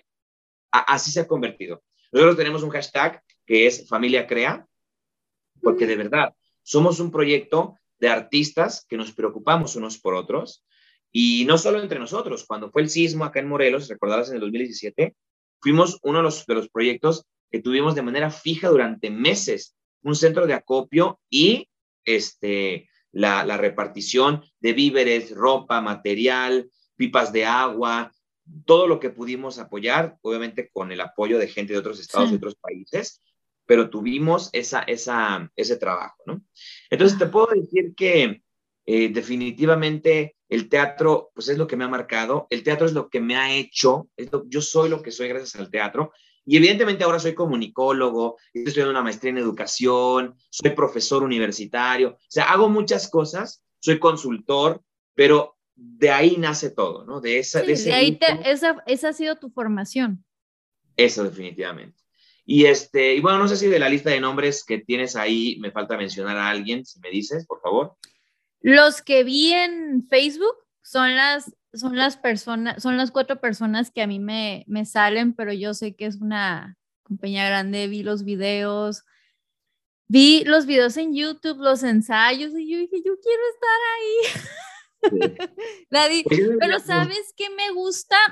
Es una buena idea lo de los ensayos los domingos porque, quieras o no, los lunes la gente viene si tienen actividades, si vienen del trabajo, de la escuela, lo que tú hagas, andan más frescos los domingos, aunque el ensayo, como dices, a las 7 de la mañana, pero pues ya te levantas el café, si toman café como yo, este, y ya llegas y ya te pones pilas y entras en ambiente con los demás porque todos traen la misma, son familia porque todos, este, tienen como los mismos valores, ¿no? Entonces, por eso se pueden adaptar bien y por eso la gente, pues, sigue en este lindo proyecto Sí, y, la verdad, y la verdad, nos hemos forjado del trabajo. Yo te, yo te puedo decir que, que pues no todo ha sido bien sobre hojuelas, como ya lo decía. Hubo muchos momentos en donde tuvimos que regalar, por decir de algún modo, nuestro trabajo, pero yo siempre lo he visto como una inversión. O sea, aunque no hubo un intercambio de plata, ya sabes, de, de, de, billete, de moneda, sí hubo un intercambio de experiencia, un intercambio de relaciones públicas.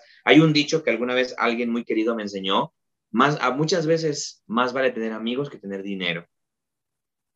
Porque hay muchas cosas que puedes tener el dinero, pero, pero no, más no, ¿sabes? Sí, sí, sí. Yo, yo lo he podido comprobar en diferentes momentos y, situaciones de mi vida. Y, y, esta cuestión de tener gente valiosa a tu lado que van sumando, como lo es, por ejemplo, hoy por hoy, la Universidad Cuauhnáhuac, la rectora Diana Pérez Brito, que es una gran aliada, una gran amiga, una, una, persona que yo quiero mucho, lo decimos de, de cariño, que es mi madre académica y yo su hijo académico, ¿no? Pero hay ese cariño, pero además esa responsabilidad de hacer proyecto con la universidad. Yo te platico que entre las múltiples cosas que por ahí ando haciendo, este año, confío, 2022, que, que, que estrenemos y podamos aperturar una carrera en la Universidad Cuauhnagua que tenga que ver con un corte artístico, pero además con emprendimiento con, la, visión, con la visión de emprendimiento. Eh, no quiero hablar más porque, bueno, es todavía un proyecto que está cosechándose, pero lo estamos haciendo de la mano. Somos de las pocas compañías de teatro, creo yo, por lo menos en Morelos, que tenemos un teatro fijo gracias a la Universidad Paunagua, su auditorio, que ha sido pues el espacio que nos han abierto para CREA, donde tenemos ya adoptado, donde ahí, ahí hacemos nuestros espectáculos, además de los otros teatros, digamos, los teatros clásicos, que son pocos los que hay aquí en Morelos, pero tenemos esos espacios eh, en la universidad donde ensayamos, donde tenemos nuestro vestuario, donde además presentamos las obras y la gente va y vive una experiencia, bueno, hermosa, hermosa. Seguramente te voy a pasar algo de material para que, para que lo puedas compartir. Sí, sí, sí. Uy, no, sí, estoy de acuerdo, estaría muy padre que ojalá ese proyecto se haga, porque yo siempre lo he dicho, este, estando en la universidad acá, pues en producción también, es como que acá, hijo, nadie nos enseña, pues, de, de, negocio, de emprendimiento, no, no, no sabemos nada. Es como que sales de la universidad y, o durante la universidad, ponte a leer libros de finanzas o de a ver qué quieres y empieza a escuchar a personas que han hecho proyectos, porque en la escuela, pues no, bueno, hasta ahorita donde yo estaba no, no había nada de eso, entonces ojalá se pueda, puedan crear ese proyecto. Y ok, en el 2016 te vas a Argentina. ¿Cómo eh, fue esa experiencia? ¿Cómo fue para ti? Porque aunque hablen el mismo idioma, pues es español, pero quieras o no, otras palabritas pueden cambiar o se pueden malinterpretar y otras costumbres. ¿Cómo fue para ti? Fue increíble. Yo te puedo decir que Argentina tuvo todo, todo lo que una persona puede, puede este, desear para un viaje, pero además un viaje de trabajo. Porque yo me fui a Argentina siete semanas, imagínate, casi, o sea, un buen tiempo. En esas siete semanas tomé mucho vino, hice teatro, viajé y conocí lugares que no conocía, una cultura rica e increíble, e incluso hasta tuve un amor de verano-invierno. Lo digo así porque aquí en México era, era verano y en Argentina era invierno. ¡Ay, qué rico! Es amor de verano-invierno.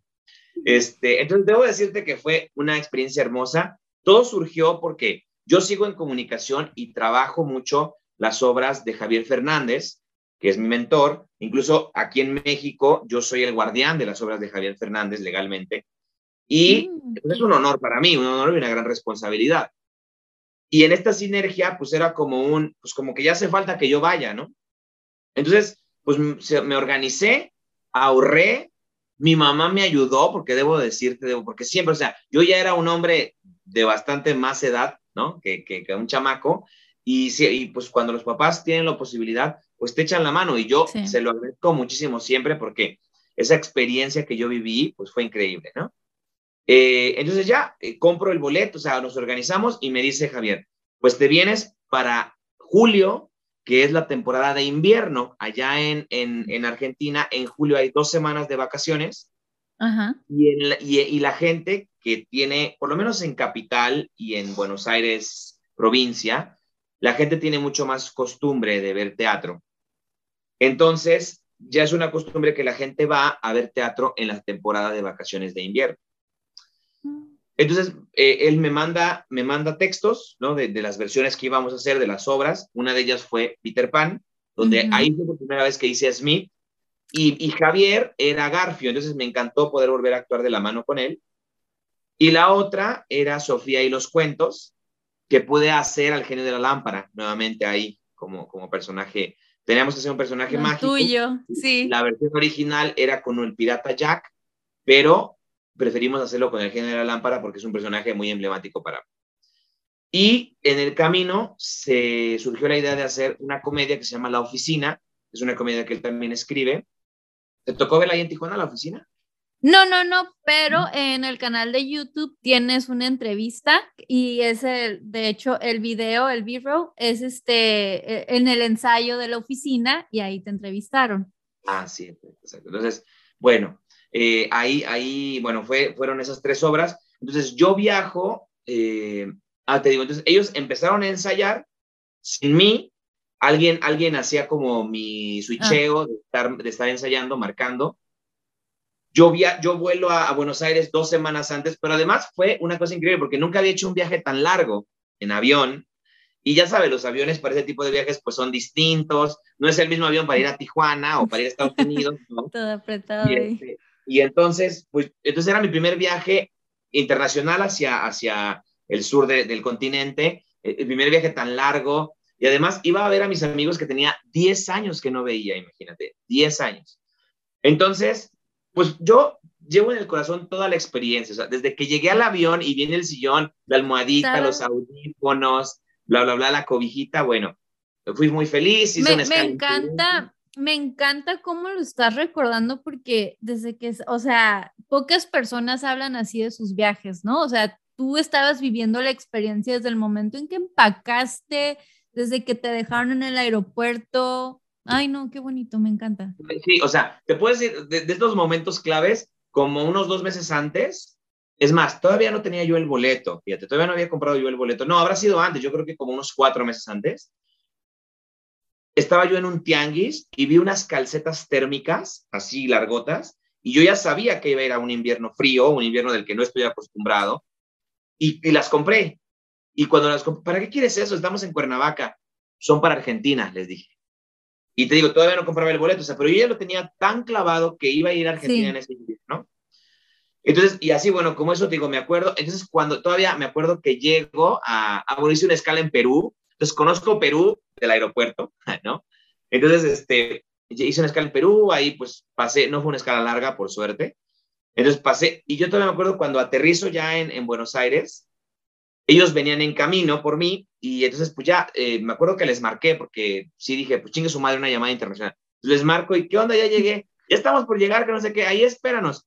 Yo me acuerdo yo, fíjate, yo tenía en mi cabeza esta onda de cruzar el umbral de la, de la puerta ya para, y verlos ahí, que me hicieran fiesta y así. Y eso no se hizo porque yo cruzo y nadie esperándome, ¿no? Yo así como de... ¿Dónde están? ¿Sí? No, ya sabía, o sea, yo les hablé justo antes de pasar por migración. Yo ya sabía que no iban a estar. Entonces, este, lo primero que hice, no sé si a otros viajeros les ha pasado, volteo así de que veo pues marcas y empresas que yo no conocía de cafeterías ahí y volteo y veo un McDonald's y me fui a McDonald's, o sea, fui a McDonald's directo, compré un café y me senté ahí a esperar porque pues McDonald's me sonó conocido, ¿no? Sí. Y yo creo que tardaron como unos 20 minutos y ya llegaron y bueno, fue una alegría, un abrazo y así. Para esto imagínate que a toda la compañía de teatro allá yo las había conocido solamente por WhatsApp, por WhatsApp, pero ojo, ni siquiera pasaba por aquí el ensayar por Zoom, ¿sabes? Como, como después ocurrió en el 2020. Sí. Entonces, yo nada más fue como que me presenté en, así un texto, hola, soy Nacho. Yo sabía que existía una Sofía, sabía que existía, así se me explicó, este, un Sergio, bla, bla, bla, pero nunca los había visto. Yo llegué muy temprano, como a las 8 de la mañana de allá, 7 de la mañana. Entonces, van por mí, estaba el aeropuerto quedaba lejos, donde me iba a hospedar con ellos, viajamos, ¿no? Como hora y media para llegar a su casa, y este, ya llegamos y me instalo, y la habitación, y un frío de la chingada, o sea, un frío. Nunca mi teléfono, ni siquiera cuando viví en Tijuana, mi teléfono había marcado una temperatura de un dígito por tanto tiempo. O sea, si alguna vez pues estuve, estuvimos a 9 grados, ¿no? Algo así. Pero era día y noche un dígito, o sea, 7 grados, 8 grados, 9 grados, 11 grados, 14 grados, ya estábamos en pinche calorón, ya me había tocado un día increíble, ¿no? Entonces, adaptándome, ¿no? Yo, ahí al frío, bla, bla, bla, bla. Sí. Terminé adaptándome al dinero, fue muy interesante, porque en Argentina tienen billetes de 2 pesos, imagínate, de 2 pesos, de 5 pesos. Entonces, un día yo pensé que traía un pinche dinero porque yo veía mi cartera bien llena de dinero. Eh, Vamos a que un lugar sí, vamos a cenar un lugar y no mames, traía como 150 pesos o 200 pesos y, y allá la, la, el tema de la, de la inflación y que las cosas estén un poco más caras, ¿no? Además, a pesar de, de ser pesos argentinos, bla, bla. Entonces, o sea, tú salir a una cena, a un restaurante donde te, ya sabes, te divides la cena con amigos, con 200 pesos, 300 es nada, o sea, más o menos era como de a 500 o 600 pesos argentinos, ¿no? por, por, digo, por la devaluación. Entonces, fue muy chistosa esa experiencia del dinero porque según yo dije, no, yo traigo dinero y empiezo a sacar de dos, de cinco, de diez, y así entre eso junté como 180 pesos y yo, ay, no traigo dinero, préstenme, ay, por favor. Lo más bonito que te puedo contar de mi primer día es que, bueno, llego, me instalo, nos descansamos un poco. Me dicen, vamos a dar una vuelta al teatro. Ah, ok. Entonces, eh, sí, fue caminando, o sea, ya se acostumbra, camina a la gente mucho más. Entonces fuimos caminando unas cuadras y llegamos al teatro y vimos dónde era el teatro, donde nos íbamos a presentar y este es, y no sé qué. Ay, qué chingón, ¿no? Pues ya quiero venir a ensayar. No había ensayo ese día porque era domingo, íbamos a ensayar entre semana, no sé qué día. Bueno, pues vamos a comer algo, ¿qué te parece? Yo, mira, yo soy el, tip, el tipo más feo para sorpresas, para intercambios, siempre termino deduciendo quién me va a dar. Eso siempre, si me organizan una fiesta de sorpresa, los descubro. Ya sabe. Oh. Es horrible, es horrible. No sé, tengo como esta cosa de, de, de deducir. Entonces, bueno. Pues eso sí fue una sorpresa, sorpresa bien chingona. Pues vamos a comer algo que te parece. Ah, sí, vamos, que no sé qué. Te vamos a llevar a comer carne argentina. Vamos a ir a una parrilla argentina. Pues, obvio, ¿no? Bueno. Llegamos a la parrilla, entramos a la parrilla y volteo así, paso a la puerta, volteo y una mesa, bienvenido, no sé qué. ¡Ay, qué chingón! Todos los actores, este, otra amiga argentina que vivió aquí en México, que se llama Claudia, eh, estaba ahí con su esposo, bla, bueno, eh, un grupo, no sé, como de 12 personas, estaban ahí, se coordinaron para esperarme, para darme la Ah. bienvenida. No, no sabes, o sea, fue una cosa, wow, wow, wow, wow, ¿no? Sí, sí, sí. Eh, Yo me sentía muy feliz, definitivamente. Comimos todo precioso y la pasamos increíble. Y después, bueno, los ensayos, bla, bla. Yo tengo un tema. Es muy común que en, un, que en los inviernos, aquí también me pasa en México, me enferme. Pues, como no fue excepción, me enfermé allá, ¿no? Las No. amígdalas, bla, bla, bla, no sé. Entonces, viví la experiencia de ir al sistema de salud Sí. argentino, y yo les pedía que me inyectaran ya la gente casi no se inyecta. Entonces fue una cosa así. Este, pero yo quiero que me inyecte, por favor, porque así salgo rápido. Bueno, con muchos pedos me inyectaron penicilina, pero fueron, fue con muchas broncas. Este, y, y fue increíble porque después, bueno, entonces yo llegué dos semanas antes del estreno. Entonces de ahí fueron varios días de ensayos, pa, pa, pa, pa, pa, revisar vestuario, yo llevaba ya algo de vestuario, allá me tenían ya vestuario listo, y ya sabes, con la vestuarista, medidas, ajustes de último momento, listos para estrenar. La temporada de vacaciones de invierno dura dos semanas, o sea, de lunes a domingo dábamos dos funciones. Era así, llegar al teatro, ah, pero además, allá, allá el director, como el teatro está cerca de una plaza pública, tenía la costumbre de que salíamos a promocionar la obra. Ahí en la plaza pública, caracterizados, invitando y con un sonido y tomándonos fotos y bla, bla, e invitábamos a la gente. Entonces era, llega al teatro, caracterízate de, del personaje que te tocaba primero, sal a volantear y, a, y hacer la difusión, porque llevábamos unas, como, ya sabes, era como un boleto de promoción, haz de cuenta, le dábamos a la gente, mira, te regalo un boleto y con este puedes venir al teatro y ya claro. niño gratis en la compra de adulto, una cosa así. Era hacer promoción al final de todo. Salíamos a promocionar, pero Argentina en invierno, amiga, era era toda una experiencia porque para, o sea, abajo del vestuario teníamos que traer térmicos, no. Salíamos. Luego todavía tenían que andar este, hablando ahí gritando y tú recién aliviado. Íbamos al teatro, a veces con la gente detrás, o sea, la gente decía, sí, vamos, ¿a qué hora? Ya empezamos en media hora, nos vamos con ustedes. Y veníamos caminando, así, a dos cuadras, con la gente. Por la puerta de los actores y ya la gente entraba a comprar boletos y bla, bla, ¿no? ¡Qué chingón! Llega al teatro, llega al teatro y quítate lo térmico para, pues porque en el teatro, pues adentro sí estaba climatizado, ¿no? Quítate lo térmico, das la función, y obviamente la función suda, así caliente y bla, bla. Quítate eso sudado, ponte algo seco para salir a la promoción de la otra obra. Sales a la promoción de la otra obra, regresas, haces el mismo numerito, das la segunda función de la, de la otra obra. Además eran dos obras. Eso era de lunes a jueves. Viernes y sábados eran tres obras. Ah, no.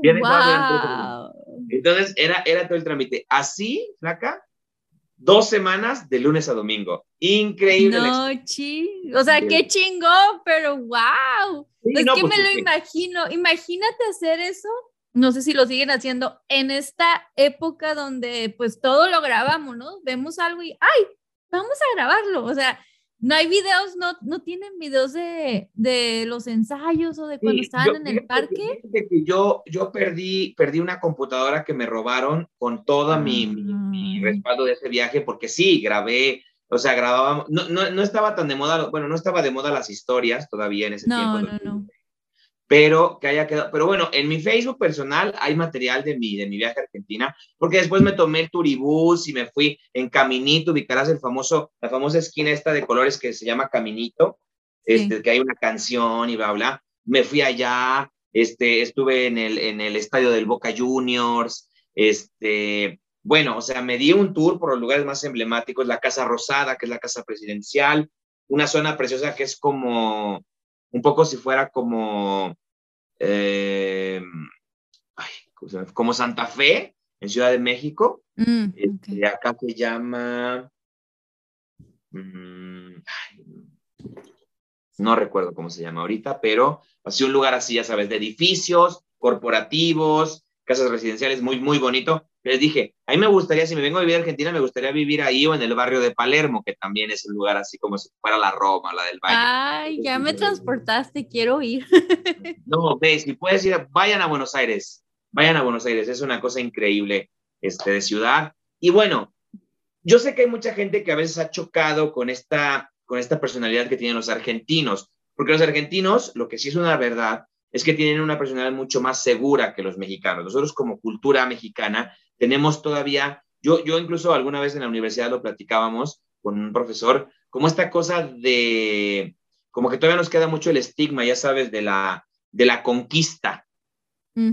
porque no solo conquistados en su momento por los españoles y bla, bla, sino la conquista que tenemos inclusive de Estados Unidos, ¿no? Tenemos esta influencia muy fuerte que cuando vas y escuchas a este país que está hasta allá, que no tiene el mismo registro de Estados Unidos como lo tenemos nosotros, incluso nosotros como, como residentes de una ciudad fronteriza, tu vida es en dólares en inglés y en Estados Unidos, sí. ¿no?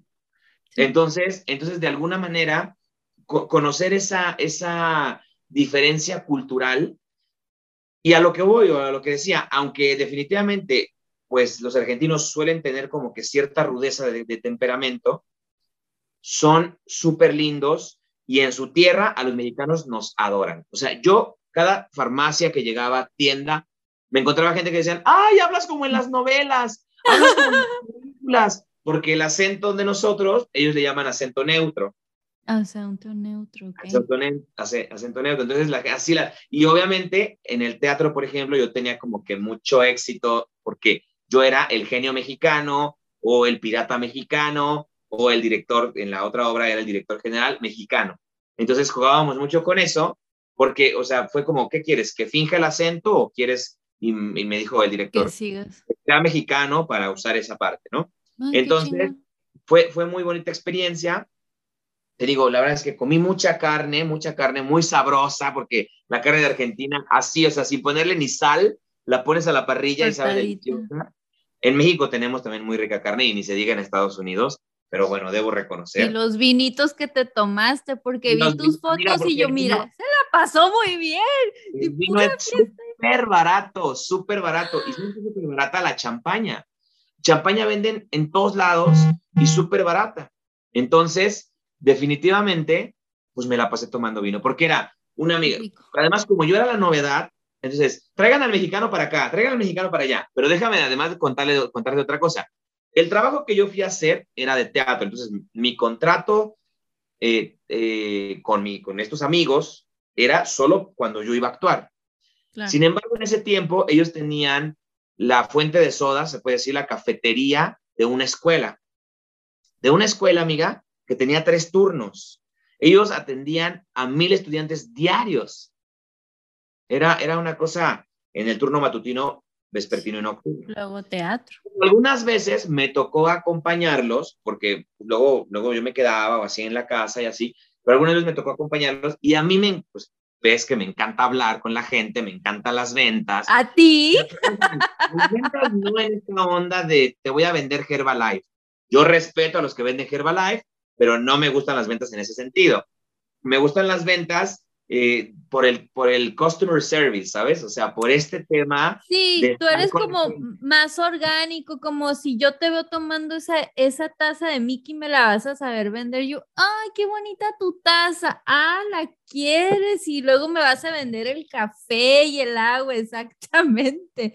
Así eres tú. E, es como, como tú crees en lo que estás haciendo, nos atraes, pues atraes a las personas y luego, perdón. Y entonces me toca, entonces yo iba y yo veía cómo vendían y la, pero esto te hablo que era como mi segundo o tercer día, ¿eh? No, ni siquiera habíamos arrancado la temporada de teatro. Entonces era como mi, segundo o tercer día en Argentina. Yo todavía no me ubicaba bien con las monedas porque eh, yo, fíjate, yo creo que mi experiencia de vivir en Tijuana y de empezar a usar el dólar mucho más me ayudó como a abrir mi campo de visión en cuanto al dinero, ¿no? Pero definitivamente eh, el dinero argentino era muy similar en colores, no era tan, tan distinto como el de aquí azul, el 500 o así, muy, muy como el dólar, ¿ves? Que es, mm, pues te tienes que fijar denominaciones. Digo, quien lo maneja así seguro ya los identifica más rápido. Entonces, allá era muy así, que, que estaba muy similar el billete, sabía que ver cuál era cuál, ¿no? Y entre, esa era mi preocupación, ¿no? De cobrar y dar bien el cambio, esa era mi primera preocupación. Sí, sí, sí. estaba yo tras bambalinas de la cafetería en la cocina y que les digo, no, chingue su madre, yo quiero ir a, atender a la gente, a los estudiantes. Pero además, estudiantes, era preparatoria. Entonces, estudiantes de preparatoria. Secundaria, ya, se maneja como en Estados Unidos, como los seis años de secundaria, como el high school, era algo así. Entonces, había estudiantes pues, de todas esas edades, ¿no? Entonces, me pongo un mandil, me pongo la cosa esta de la cabeza y salgo. Hola, ¿qué tal? ¿Qué te vamos a dar? ¿No? Así, lo primero, lo primero. Y voy a querer una Pretty y un pebete. ¿Y tú? Y yo. Y volteo con eh, una compañera que está ahí yo. ¿Qué quiere? ¿Qué quiere esta niña? Así, era una, era una chica. O sea, yo dije, puta madre, no me pudieron haber pedido un sándwich y una coca. O sea, no, o sea, porque, bueno, no, no, no, bueno, resulta, les voy a platicar. Una Pretty es una marca de refrescos, como decir Fanta mm. o algo así. No sé si tú que los famosos jarritos, este refresco sí. Sí, sí, sí. Haz de cuenta, porque hay de sabores. Hay de piña, hay de naranja. Entonces, era una Pretty y, y bueno, ya me tenía que decir el sabor o sea, ahí lo que ella esperaba es que yo le dijera de qué sabor la Pretty, ponle. Y el pebete es como si fuera un sop, haz de cuenta, como un, como un sándwichito así ovalado, como un, como un mini baguette, ¿no? Ese es un pebete. Igual, relleno de, allá tienen de carnes frías y fiambres, tienen un chorro de opciones, muchas más que la verdad aquí en México, o de las que yo conocía. Entonces, este, pues las rellenan así como de salame y no sé qué, ¿no? Entonces, entonces yo me quedo así, ¿qué quiere? Pues una pretty es el refresco y no sé qué, y el pebete son estos. Ah, bueno, un sándwichito y un refresco. Ok, mija, ¿no? Ya voy, a la cocina, me lo dan, porque, o sea, yo no manipulaba comida, nada más como que era el enlace, ¿no? La orden, ajá. Y al refri saco la pretty de piña, me acuerdo de piña, me la pidió, la pretty que no sé qué. ¿Cuánto es? Ya, ¿Cuánto es, amiga? No sé qué. Son tanto. Ya me dio el dinero y ya voy y pongo el dinero en la caja y pues agarro y cobro, bueno, ya el cambio y listo. Y entonces empecé a atender, empecé a atender, y a rato llegaban estos canijos y decían, quiero que me atienda el colombiano. y tú, ah, ok. y les dijiste que eras mexicano, los dejaste. ah, sí. era México, porque ah, obviamente me decían, ¿y de dónde, y de dónde sos? Y que no sé qué. Y yo de México, que no sé qué. Y entonces mis amigos, como vivieron aquí en México, les gustan mucho las papas picantes, Flaming Hot, todo este rollo, mm. que no venden, allá no venden, ni en defensa propia, o sea, solo lo venden así como en los lugares, ya sabes, como de cosas importadas o cosas mexicanas, obviamente más caro. Entonces yo de aquí les llevé paquetazo Flaming Hot, este, ah. y entonces había un día, hubo un día, estuvo padre eso, porque hubo un día que se llamó, creo que era el jueves de panchos, así se, así se llaman los hot dogs allá. ¿Panchos? Panchos les dicen, ajá. Ah, qué bueno saber. Pues, Imagínate, vas y quieres un pancho y pues, ¿cómo está el pancho? Acá no pensando otra cosa. ¿Está, como el Pancho Villa o qué, no? ya sé, está guapo, qué estatura. ¿Cuántos años tiene Pancho? Y todo se cae, imagínate, vieja cochina, no sé. O que te fueran a decir, este, ¿Quieres, un, quieres un, cenar un calentito pancho y tú ya pensando en otra cosa, ¿no? Sí, imagínate. Hoy, cenan, hoy cenan panchos calientitos, imagínate. Hoy, hoy, pues no. Bueno, de hecho hay connotaciones muy fuertes. Ahorita si quieres te, te platico de esos, de esos choques culturales lingüísticos. Sí, sí, sí. Bueno, te encuentro lo de los panchos. Las Flaming Hot les picaron mucho a mis amigos, inclusive, que estaban acostumbrados. bueno, ya tenían 10 años, bueno, como ocho de haber dejado de vivir en México, pues se desacostumbraron. Y este, pero entonces en el jueves de Panchos eh, eh, ponían como diferentes cosas, así como los dogos, ubicas que ponen papas y ponen varias cosas para ponerle, como que ponen así rufles y así.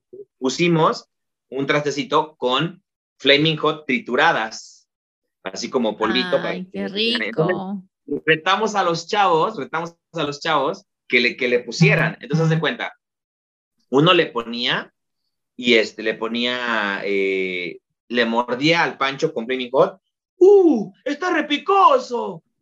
Háblale a Diego, ¿no? Porque allá todos se llaman así, Entonces, iban por Diego uno y venían y, probá, probá, que no sé qué. Y le ponían y el otro, ¡uh! ¡Está repicoso! No, Diego! Y así, iban por el Diego 2, por el, ya sabes, ¿no? Y este, bueno, era un desmadre porque estábamos ahí y Javier y yo muertos de la risa de, de ver cómo los meseros se enchilaban con las Flaming Hot. Y, ah. y, esa es la experiencia. Cosas curiosas del lenguaje argentino. Aquí en México, cuando nosotros decimos me voy a comer una concha, pues hablamos del pan. ¿no? sí, sí, En Argentina es una súper grosería, súper grosería. porque hace referencia a la vagina de la mujer. Claro, claro. La concha. Así. De hecho, hay un insulto que, bueno, espero si alguien argentino nos escucha, por favor, me disculpo de antemano, que es la concha de tu madre. Que sería ah, sí, le he escuchado mucho en las en películas. Que es el equivalente a la mentada de madre mexicana. Sería el equivalente. La concha de tu madre, concha de la lora, la concha de la que te parió, algo así, como por ahí va. Pero la otra, entonces yo digo, chale, no me... Entonces, yo, no sé si te acordarás que cuando yo incluso llegué a Tijuana, yo usaba mucho la palabra concha. Me hace que sí, en los ensayos. Y yo decía concha, porque como que yo... Se te pegó. Yo, yo conviví con ellos, para mí tenía ya un significado como de mentar. Entonces, en lugar de decir chingada madre en el ensayo, yo decía concha, y para ustedes no era tan violento, ¿ves? Pero yo realmente se las estaba mentando. Entonces, yo tenía siempre esa preocupación. Se me ha ido quitando con el paso de los años, ahora digo menos concha, pero no, sí se me llegó a salir un par de veces allá y hacía yo el oso y tenía yo que explicar todo esto, ¿sabes? De que pues yo la, empecé a usar como, como una muletilla y pues... Claro. Pero luego la cajeta, allá le dice, allá a este dulce le dicen dulce de leche. Allá en ningún lugar vas a encontrar cajeta porque la cajeta ah. es también referencia al aparato reproductor femenino. ¡Ja! ¡Qué! ¡Wow! Eso, no sabía. Y, y, también muy fuerte es el término pija, ya sabes, de la, del, del, tornillo este, bueno, del tipo, pues, y las pijas que aquí usamos para, para, para apretar y para instalar cosas, eh, allá también es una palabra súper fuerte de pija haciendo referencia al falo masculino, ¿no? Oh, no manches. y son palabras, bueno, culturalmente, pues muy, muy curiosas, ¿no? Entonces. Ah, sí. Exacto, sí. Sí, de hecho, mm, una amiga de, las, de mis amigas argentinas cuenta la historia de que cuando ella llegó aquí a México, en su casa eran los primeros días que estaba en México y quería poner unas repisas. Entonces, que fue a una clapalería y que le dijo al señor, fíjese que quiero poner unas repisas, no sé qué y que le dijo al señor, ah, bueno, lo que usted necesita son unas buenas pijas. y que ella se quedó así de... ¡Grosero! Sí, ajá, sí, no. Dice que sí entendió que a lo mejor le estaba diciendo algo, pero que no tenía claro qué, y ella se sentía toda sonrojada, ¿sabes? Digo, como que me está albureando, no sé si decirle que no entendí, luego saber por otro lado. Sí, sí, sí. Ay, no manches. Entonces, ok, haces las tres obras, siete semanas en Argentina, regresas, ¿qué sigue en ese momento? Porque ya estabas, ya era entrando finales del, del 2016, regresaste, ¿no? Sí, finales del 2016. Eh, pues en, en, ese tiempo, me parece que fue la banda de Navidad, el proyecto que hicimos cuando, cuando yo regreso de Argentina, y abrimos un taller eh, junto con otra, otra empresa, aquí otro, otro proyecto que se llamaba Centro Holístico ARE. Eh, abrimos un taller de actuación y de ese taller emanaron grandes talentos con los que hicimos muchos proyectos y comenzamos a incursionar en nuestros musicales cantados en vivo, porque siempre, siempre llegamos a usar, o como, como fue tu experiencia, las grabaciones producidas previamente o las mismas voces de los actores, pero sí preproducidos en estudio. Por la cuestión esta de que el microfoneo y luego no se tiene con el, no se contaba antes, gracias a Dios ahorita ya teníamos más equipo, pero no se contaba en ese momento con el equipo para, para esto. Sin embargo, ahí comenzamos a incursionar en las, en las obras eh, cantadas en vivo y ahí también fue cuando hicimos las primeras producciones de la mano de Suriel. Ahí es cuando yo invito a Suriel a dirigir una obra conmigo y de ahí él empieza a proponer cosas y empezamos a, hacer diferentes, ya a hacer proyectos de la mano. Y la verdad, muy padre. Lo que fue, bueno, 2016, 2017, 2018, como hasta agosto, veníamos trabajando durísimo, veníamos levantando. En ese tiempo también, déjame platicarte lo que fue en el 2017. Sí, yo creo que ya finales de 2016 y 2017, eh, yo empecé a trabajar, es cuando incursiono más en la política. Siempre he estado como activamente en el tema de cuenta cultural político, porque de la mano de diputados, de la mano de alcaldías, hemos hecho teatro y, y, cuestiones artísticas y culturales. Pero en ese tiempo comienzo yo a trabajar en el proyecto de Movimiento Ciudadano, que como delegado estatal de la Fundación Cultura en Movimiento aquí en Morelos. Entonces me toca ser el delegado en Morelos eh, y poder generar pues muchas, muchas cosas, mucha sinergia, desde la, obviamente con un, con un enfoque político. Después me tocó coordinar algunas campañas políticas, tanto en el 2000, eh, bueno, en el 2018, claro, como el año pasado, eh, ¿cuándo fue? Sí, el año pasado, ah, que hubo elecciones también. Entonces, este, pues sí me ha tocado coordinar desde la coordinación logística, medios, redes, manejo de la comunicación de los candidatos, y ha sido muy interesante. En ese lapso de tiempo, de, del 2016 al 2018, yo, digamos que un poco como que jugaba, o sea, o tenía estas dos tareas, ¿no? la encomienda política desde la trinchera de la Fundación Cultural en Movimiento y el, y el teatro que siempre ha estado, ¿no? En el 2018 es cuando cambian un poco las cosas, después de la muerte de mi mamá, pues, porque además fue un poco complicado, tuvimos dos meses en el hospital, complicado, complicado, hasta que, bueno, ella fallece y ahí paré un poco, pero fue muy curioso porque mi mamá fallece en noviembre y obviamente no tenía ganas de hacer nada. Veníamos nosotros en agosto, hicimos, hicimos un musical eh, donde yo participé incluso cantando en vivo por primera vez yo, que fue muy padre, tomamos asesoría, coaching vocal, o sea, nos preparamos chingón. El público se merece lo mejor de nosotros. Termina en agosto, yo creo que principios de septiembre por mucho, y lo que fue septiembre, octubre, septiembre, octubre y noviembre fue todo este tema de mi madre. Eh, y cuando ella fallece en noviembre, pues yo no tenía ganas de hacer nada. Sin embargo, el teatro no me ha dejado, Jackie. Yo, tú debes, y, y yo lo quiero compartir. Ha sido una magia increíble la del teatro, porque estaba yo pues con mi duelo todavía muy reciente, porque el duelo la verdad es que sigue, quien ha perdido ser querido tan cercano eh, sabe lo que, lo que es. Y una amiga mía, eh, incluso, bueno, me da mucho gusto poder presumir que es mi amiga, ella es este, Patty Mainow, es actriz, pero también es actriz de doblaje. Es quien hace la voz de Miranda Presley en español, de, ya sabes, ah. famosísima película de El Diablo Viste a la Moda. No manches. Me encanta su voz. Yo la conozco, es mi amiguita y vive aquí en Morelos para cuando se te Saludos, Miranda. Entonces, eh, bueno, ella me, me, me, escribe y me dice, fíjate que tengo un amigo que tiene una obra de teatro, una pastorela y necesita un diablo. Y la verdad es que cuando me la platicó pensé en ti y me dijo, amigo, ocúpalo como terapia, ocúpalo como terapia, ocupa tu mente. La verdad es que era muy buena la paga, debo decirte, porque no todos los proyectos teatrales tienen tan buena paga, y, cuando vas como actor nada más, ¿no? Entonces, este, entonces hubo un momento, o sea, yo me quedé así como de, mm, ¿será?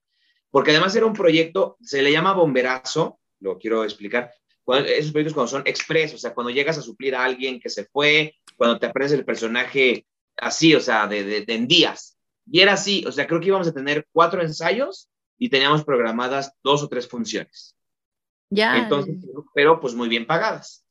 Entonces, yo fue como un momento que pensé, y haz de cuenta que yo escuché a mi mamá diciendo, hazlo. O sea, a partir de ahí cambié el switch del tema con, con la pérdida de mi madre en la mejor manera en la que la puedo honrar es haciendo lo que ella tanto me apoyó, porque yo he de decirte que yo hago teatro desde que tengo memoria, pero formalmente, digamos, que empecé a tomar preparación y todo eso, desde los cinco años tomé mi, primer taller de teatro. Y cuando ya era un adolescente, un chavillo de entre los 10 y los 14, así, mi mamá en la casa me mandó a hacer unas, unos telones y me puso un cortinero en un espacio donde, donde yo podía colgar mis cortinas ahí, ¿no? Mis telones, y hasta abrían y cerraban abrían y cerraban. Entonces, siempre me apoyó mi mamá. O sea, mi mamá, llegamos a vivir aquí a Morelos, ella se dio a la tarea de buscar una escuela que tuviera teatro para que yo pudiera practicar. Imagínate el nivel de apoyo. Entonces, yo me sentiría un mal agradecido con, con ella si no sigo haciendo lo que me gusta. Y además, no tienes idea, amiga, cómo la siento tan, tan, tan pegada a mí ahora en esta, en esta en este plano en el que ahora ella está, ¿sabes? eh, en, una, en una energía muy poderosa que mi mamá siempre tuvo en vida y que ahora se ha fortalecido. Y bueno, la verdad es que la, la siento así, la siento así. Eh, como siempre, no, no, o sea, como siempre apoyándome de una forma distinta en la que a veces nos es difícil comprender, pero muy hermoso, muy hermoso ha sido esta experiencia de, de poderla seguir sintiendo de una manera distinta, ¿no? No, y sí. Este, ahí, bueno, fue muy, muy, muy curioso porque eh, la verdad se fue, o sea, tenía muchos años que yo no me ponía de actor solamente, de actor, sin preocuparme el boletaje, el vender, la escenografía, el vestuario, ¿no? Simplemente yo fui a actuar, este, yo como pues ya tengo mucho vestuario y así, pude resolver el tema del, del vestuario, mi capa, mi bla, bla, bla. Eh, y viví esa experiencia, ese, ese diciembre del 2018, el año en que mi madre partió, yo fui actor, solo actor, fui el diablo en una pastorela y la pasé súper padre, ¿sabes? Fue una cosa súper, súper, súper bonita. En enero del 2019 se retoman las, las, las actividades y eh, Suriel es quien me sonsaca un poco a continuar con proyectos. Yo en ese momento también le dije, sabes que no tengo muchas ganas aún, pero comienza tú, comienza tú y eventualmente me, me sumo. Entonces hicimos, hicimos una versión eh, original, digamos una versión adaptada, de, de basada más bien en el, en, en el musical Rent. Él la dirige, la empieza a trabajar, yo nada más hice como las gestiones de producción, lugar para ensayar, bla, bla, bla, bla, bla, bla. Sí. Y con esa producción reactivamos este, muchos proyectos y en el 2019 a mí también me sale la oportunidad de trabajar dando capacitación en, en la empresa Cementos Moctezuma, te sonará, ¿no? La, la fábrica era, era con el corporativo de Cementos Moctezuma, era dar capacitación en todo el país, pero a mí me tocó este, el sureste, ya, ya fue como la última parte de, la, de, esa, de esa experiencia. Sin embargo, fue una experiencia bien bonita. O sea, yo de que venía haciendo teatro y así, me di como que la oportunidad de trabajar en otras cosas que me sirvieron mucho porque me cargaron, ¿sabes? La pila, pero además me demostraron qué tanto amo hacer lo que yo, lo que, lo que me gusta o hacer, o hacer teatro y, y hacer un trabajo creativo, porque yo, o sea, cuando era ir a dar las capacitaciones, que era estar hablando con la gente, explicando, exponiendo, eso estuvo genial. Pero cuando empecé con lo administrativo y bla, bla, bla, no te, te lo juro, se convirtió ya en algo que no era mi lugar. Sí. que se habían, pues, digamos, dormido por lo que yo venía viviendo personalmente, empezaron a despertar y entonces escribo una obra, amiga.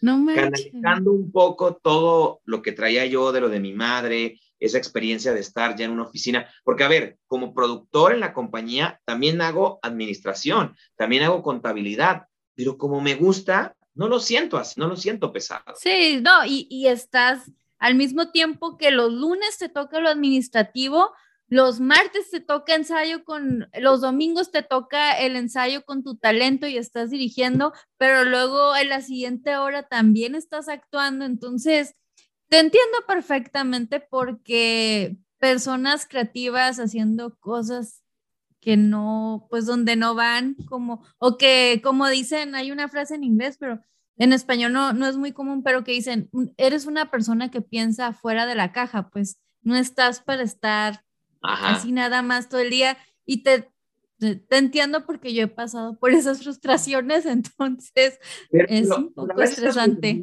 Te ayudan para, para, volver a agarrar carril, ¿sabes? O sea, yo pues, de lo que viví como que estaba en esta dispersión de qué pedo, si la vida tiene sentido o no. Y entonces, fíjate, estaba yo harto, harto, harto así de estar en la oficina, ya pensando en renunciar, pero sin un panorama claro de qué hacer. Sí. Y recibo la llamada de una gran amiga también, que es nuestra promotora aquí en Morelos, una de nuestras promotoras, y me, y me habla y me dice, ¿cómo estás? Me urge que trabajemos. Me traje a una morra de Ciudad de México que me hizo quedar mal con todos mis clientes y en todas las escuelas. Se, ven, se vendió que era la Quinta Maravilla y que Televisa y que la Rosa de Guadalupe y que la chingada. Y me quedó, me dejó, me, me, me quedó horrible, horrible necesito que retomemos las obras de escuelas.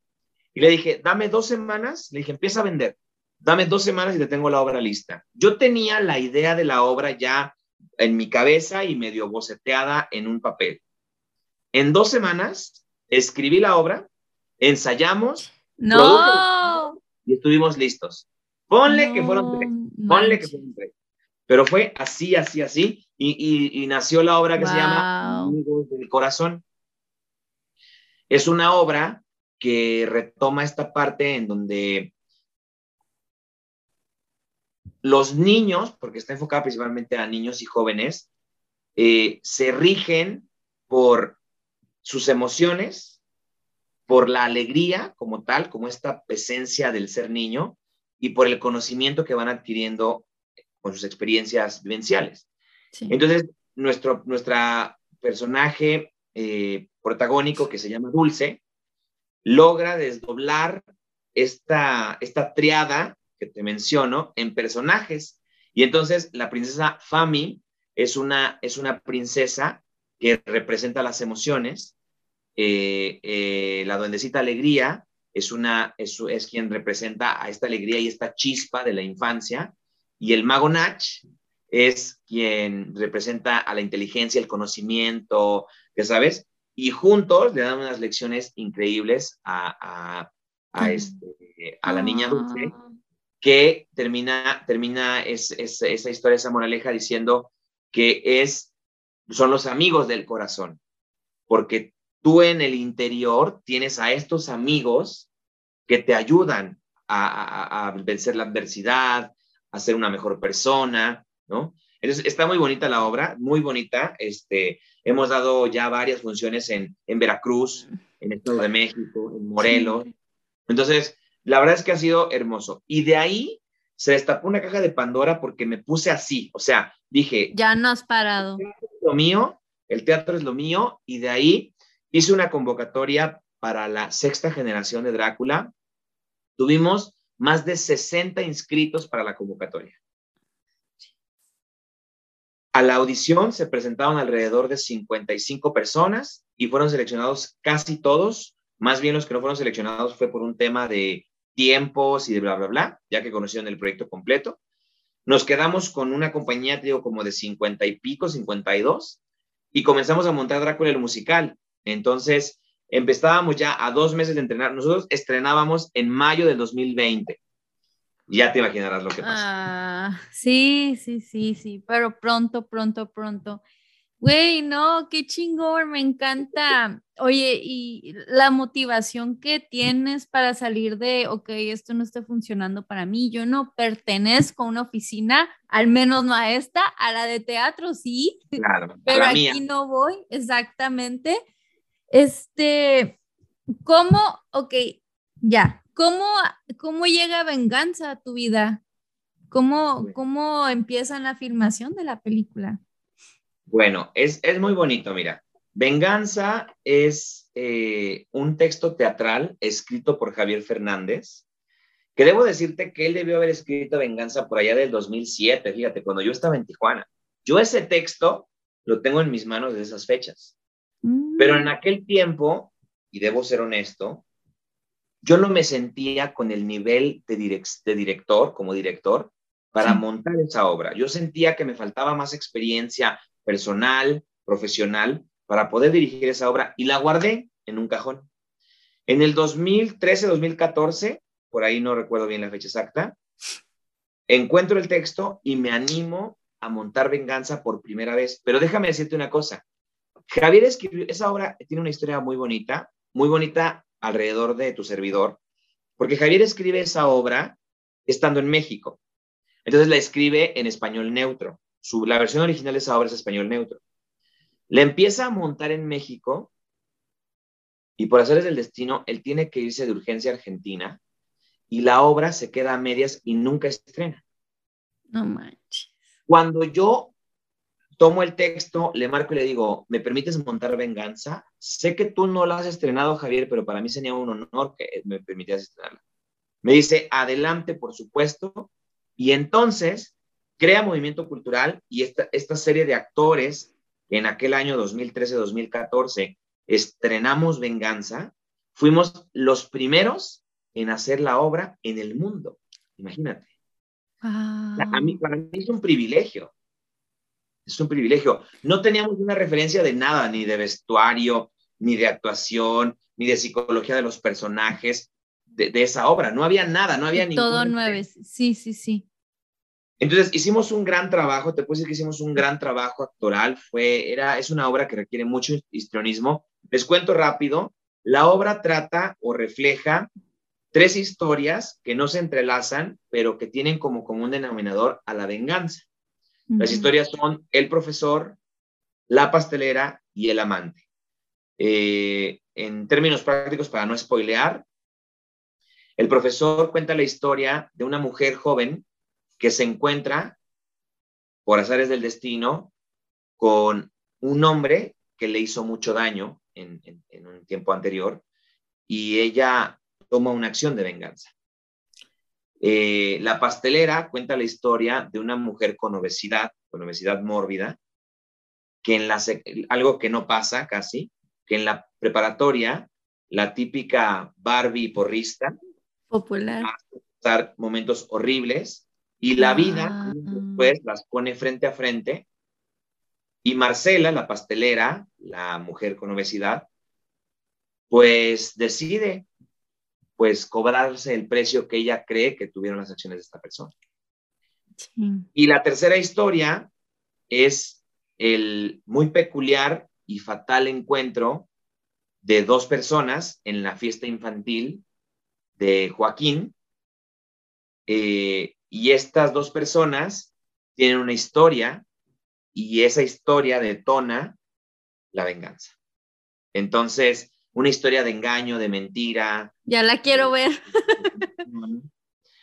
Entonces, bueno, no, no te digo, no te quise spoilear mucho porque, porque pues, es cosa de que la vean. Entonces, bueno, se hace la, la versión teatral en aquellos años 2013-2014 y ya pasó, pasó la temporada de venganza, una temporada exitosa. De hecho, teníamos programadas Creo que teníamos programado un mes de funciones y tuvimos que abrir otro mes porque nos fue súper bien.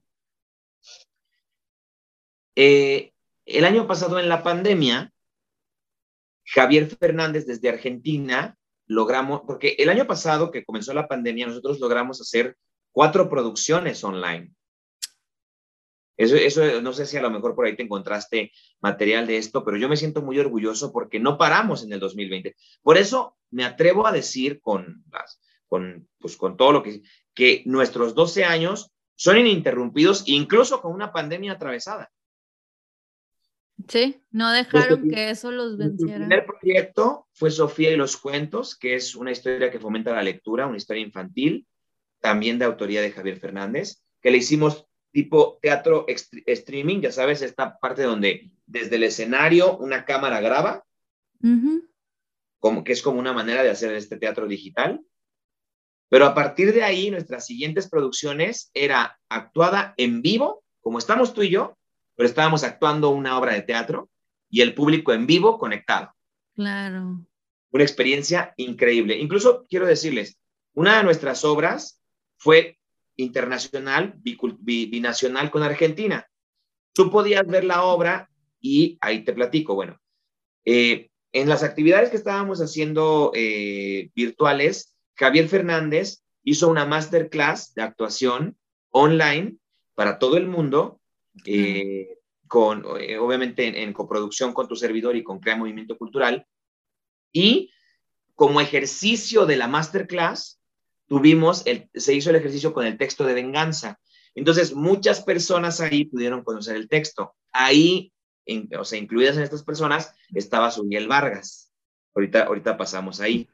Después, debo decirte que la producción que tuvimos internacional es, se llama Sueños Compartidos y es una adaptación basada en una de las historias de venganza, la del amante. Lo que, y, por qué quiero decir con esto, porque me voy a aventar un comercial. Si a ustedes les interesa ver venganza, ver, bueno, digamos, una adaptación emanada de venganza, tenemos todavía disponible el streaming eh, vía, vía Facebook para que ustedes en cualquier parte del mundo puedan ver Sueños Compartidos. Un espectáculo hermoso, ¿por qué? Porque dos actores en Argentina y dos actores en México en vivo estábamos haciendo la función. Obviamente ustedes, obviamente ustedes verán, pues ya en la versión que quedó grabada, pero los invito y lo más bonito, amiga, es que tú puedes ver, la, tú puedes ver esta función que dura aproximadamente 35 minutos, haciendo nada más una aportación voluntaria. Un donativo ah, voluntario, lo que tú puedas, lo que tú quieras para apoyar el proyecto. Claro. Tú haces ese donativo, te damos el acceso para que puedas entrar y ver la obra y disfrutar de ese espectáculo que yo te puedo decir que fue la joya de la corona de lo virtual. No, sí, claro que sí, ahí vamos a estar apoyando, ya saben, a mí que me encantan las obras, las películas, el arte y pues bueno, no puedo andar por allá, esto pasó en la pandemia, pero tengo la oportunidad de verlo, tenemos la oportunidad de verlo online, pues está chingón. Oye, ¿y cómo fue? Cómo y lo fue? Digo para cualquier, cualquier persona que nos esté viendo y escuchando, eh, contáctenos en nuestras redes, Crea Movimiento Cultural en Facebook, en Instagram, el logotipo es un circulito azul, así que bueno, eh, ahí que dice Crea Movimiento Cultural. Escríbanos, también súmense a la familia Crea, a, las redes de Crea, para que ya sea para esta obra o cualquier otro proyecto, pues puedan, puedan eh, vernos y, estar en comunicación. Sí, sí, sí. Ok, entonces, oye, bueno, a lo largo de todos estos años, con tanta experiencia, ¿con qué retos como productor, actor y director te has enfrentado? Uh, uh ¿Cuánto llevamos de, podcast? ¿Tendrán otros dos días para que les cuente? Déjame concluir con lo de venganza, porque ya nada más para conectar. Eh, a partir de esa masterclass y de esta obra que hace, que esta adaptación que hace Javier, porque ah, además eso fue lo más curioso, con la obra de Sueños Compartidos, Javier dirige desde Argentina y Nacho Fentanes produce desde México. Tuvimos 14 patrocinadores entre México y Argentina. Logré cerrar tratos de patrocinio desde acá con empresas, con empresas argentinas. ¿Cómo fue todo? Bueno, me imagino que todas las fue llamadas o hacías ya, ya tenemos el Zoom. Llamadas, Facebook, una propuesta clara, evidentemente con el respaldo de que pues sus paisanos argentinos estaban inmiscuidos pero me aventé toda la gestión y, bueno, además una, una intención, la intención de con esos patrocinadores era apoyar la reactivación económica. Entonces era, era una aportación económica muy, muy eh, accesible y nosotros les íbamos a dar difusión en las redes propias de cada país y por supuesto en la transmisión de la, de la función, de las funciones. Y cómo, bueno, otro otro reto para ti, ¿no? Tratar de, ok, vamos a hacer el teatro online. ¿Cómo te fue más difícil convencerlos de este proyecto va a funcionar? Todo el mundo está en su casa, o sea, ahorita todo es online. O sea, pues ¿viste a alguien como que dudando de, de entrarle? convencer, no, porque todos estábamos en eso. Más bien fue resolver, o sea, nosotros pues tuvimos que pagar nuestra cuenta premium de, de Zoom, tuvimos que, que, aprender a ensayar por Zoom, tuvimos que aprender como muchos tips que hoy por hoy te puedo decir que el hacer teatro virtual, simplemente el hecho de lo que ocurre en una videollamada, que si los dos de pronto hablan al mismo tiempo, como que la aplicación no sabe a quién darle prioridad. Entonces, en teatro, cuando hablas al mismo tiempo, pues cuando estás en vivo, pues ya, ¿no? Uno se calla y otro sigue hablando y bla, bla, pero la gente no se pierde ese momento. Y aquí teníamos que, cuando venía, por ejemplo, el clímax, donde había gritos y había discusión, teníamos que cuidar mucho toda esta parte, ¿no? De cómo manejar simplemente esa cuestión que la tecnología pues tenía como, como característica, ¿no? Sí, lo eh, una experiencia hermosa porque, o sea, literal, teníamos sesiones de ensayos programadas, haz de cuenta, el miércoles a las... Y, y además, hacer todo binacional, bicultural, bihorarios, porque era, a ver, el ensayo es a las 4 de la tarde México, 7 de la tarde Argentina, ¿sabes? Y, por ejemplo, la publicidad. Bueno, aquí en México le podemos llamar donativo voluntario para, para el acceso. Pero en Argentina el concepto donativo voluntario no se entendía porque allá le llaman teatro a la gorra. ¿No? Que es, de la gorra al final teatro de la Teatro a la gorra, ok. Tenemos que adaptar la publicidad en ambos sentidos sí, porque sí, sí. era un pedote, ¿no? Pero fue una experiencia, yo creo que uno de los retos como productor que he tenido es ese, digo, ya, ya conectando la, la pregunta, pero para terminar esto de venganza, después de esos dos proyectos del 2020, Suriel Vargas me propone formalmente hacer una versión cinematográfica de venganza. Comenzamos a platicar las propuestas, los proyectos, bla, bla, y decidimos hacer venganza, pero jugarle de verdad. O sea, yo debo decirte que tengo alguna experiencia en cine como actor, he visto cómo se produce, eh, conozco evidentemente todo lo que tiene que ver con fotografía y todo, pero si no, si hubiera dado la sinergia que se dio de los tres productores que somos, que es Suriel Vargas, eh, y como director, eh, y digamos el proyecto que él, que él lo respalda es Colectivo La Libélula.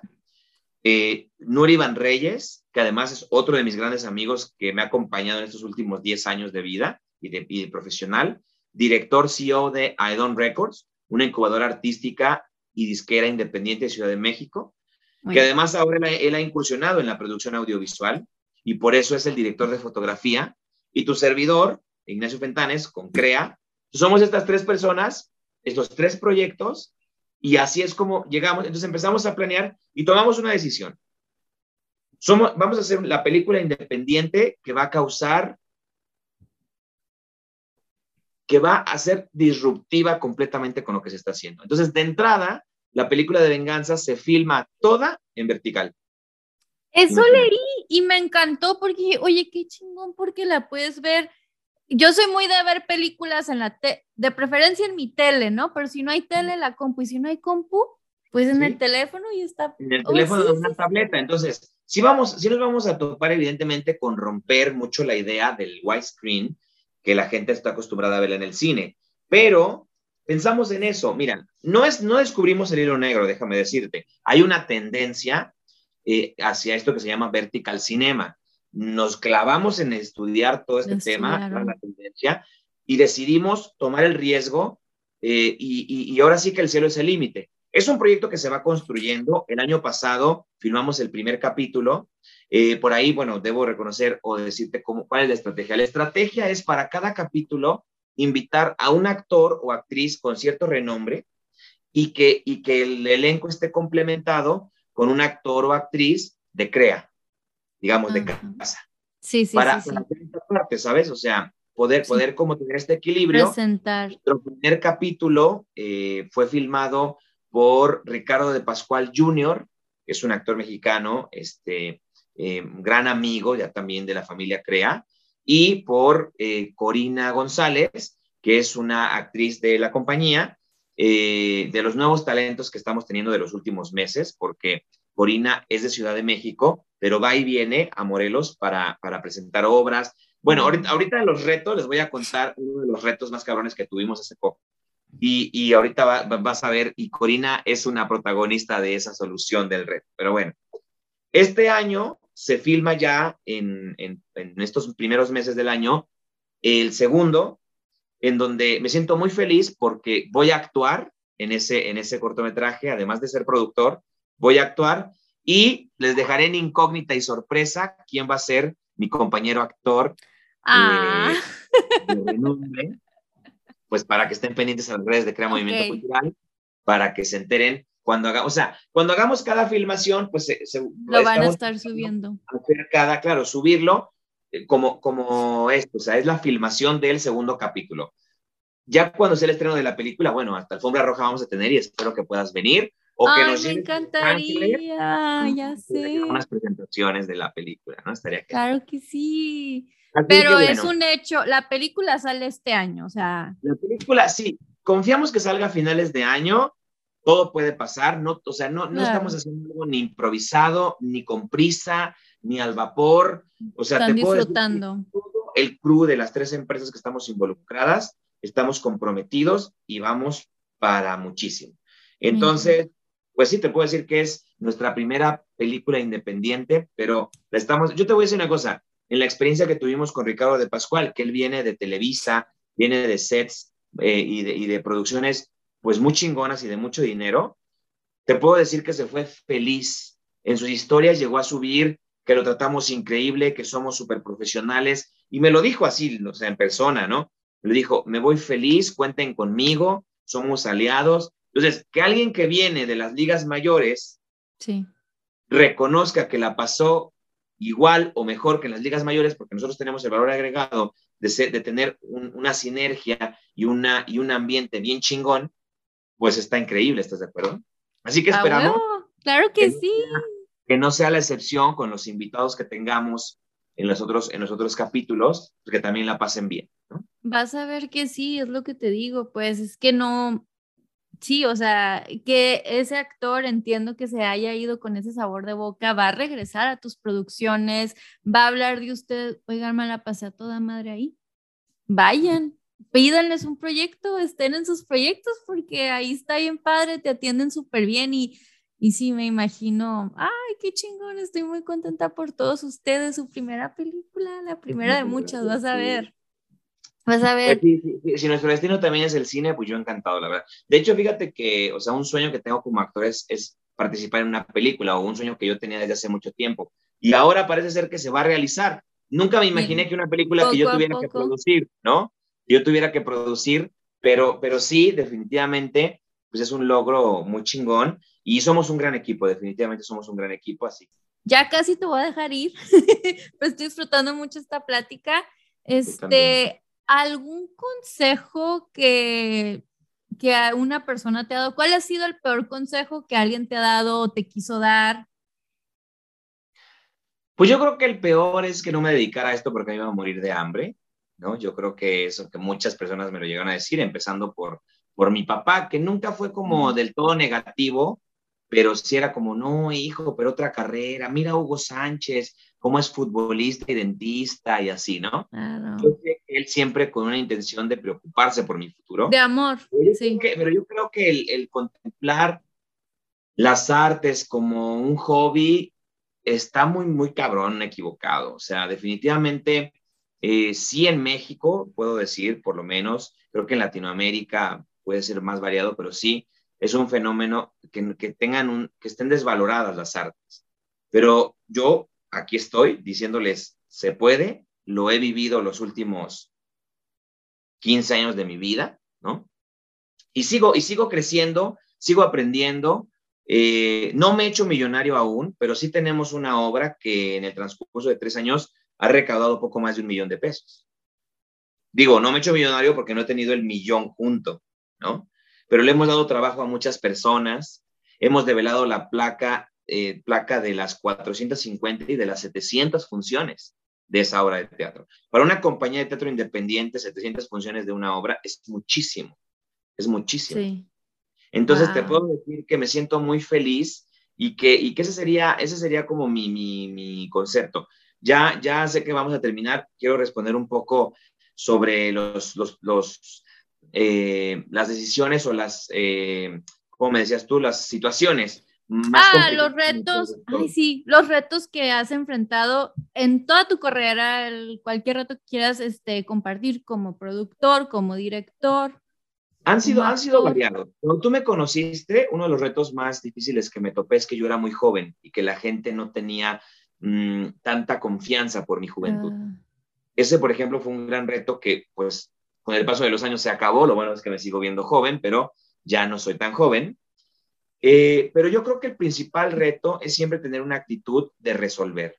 Yo a mi equipo cercano los, los doctrino, podría decir, los, los taladro con una frase que me gusta mucho que es, aquí no hay problemas, aquí denme soluciones.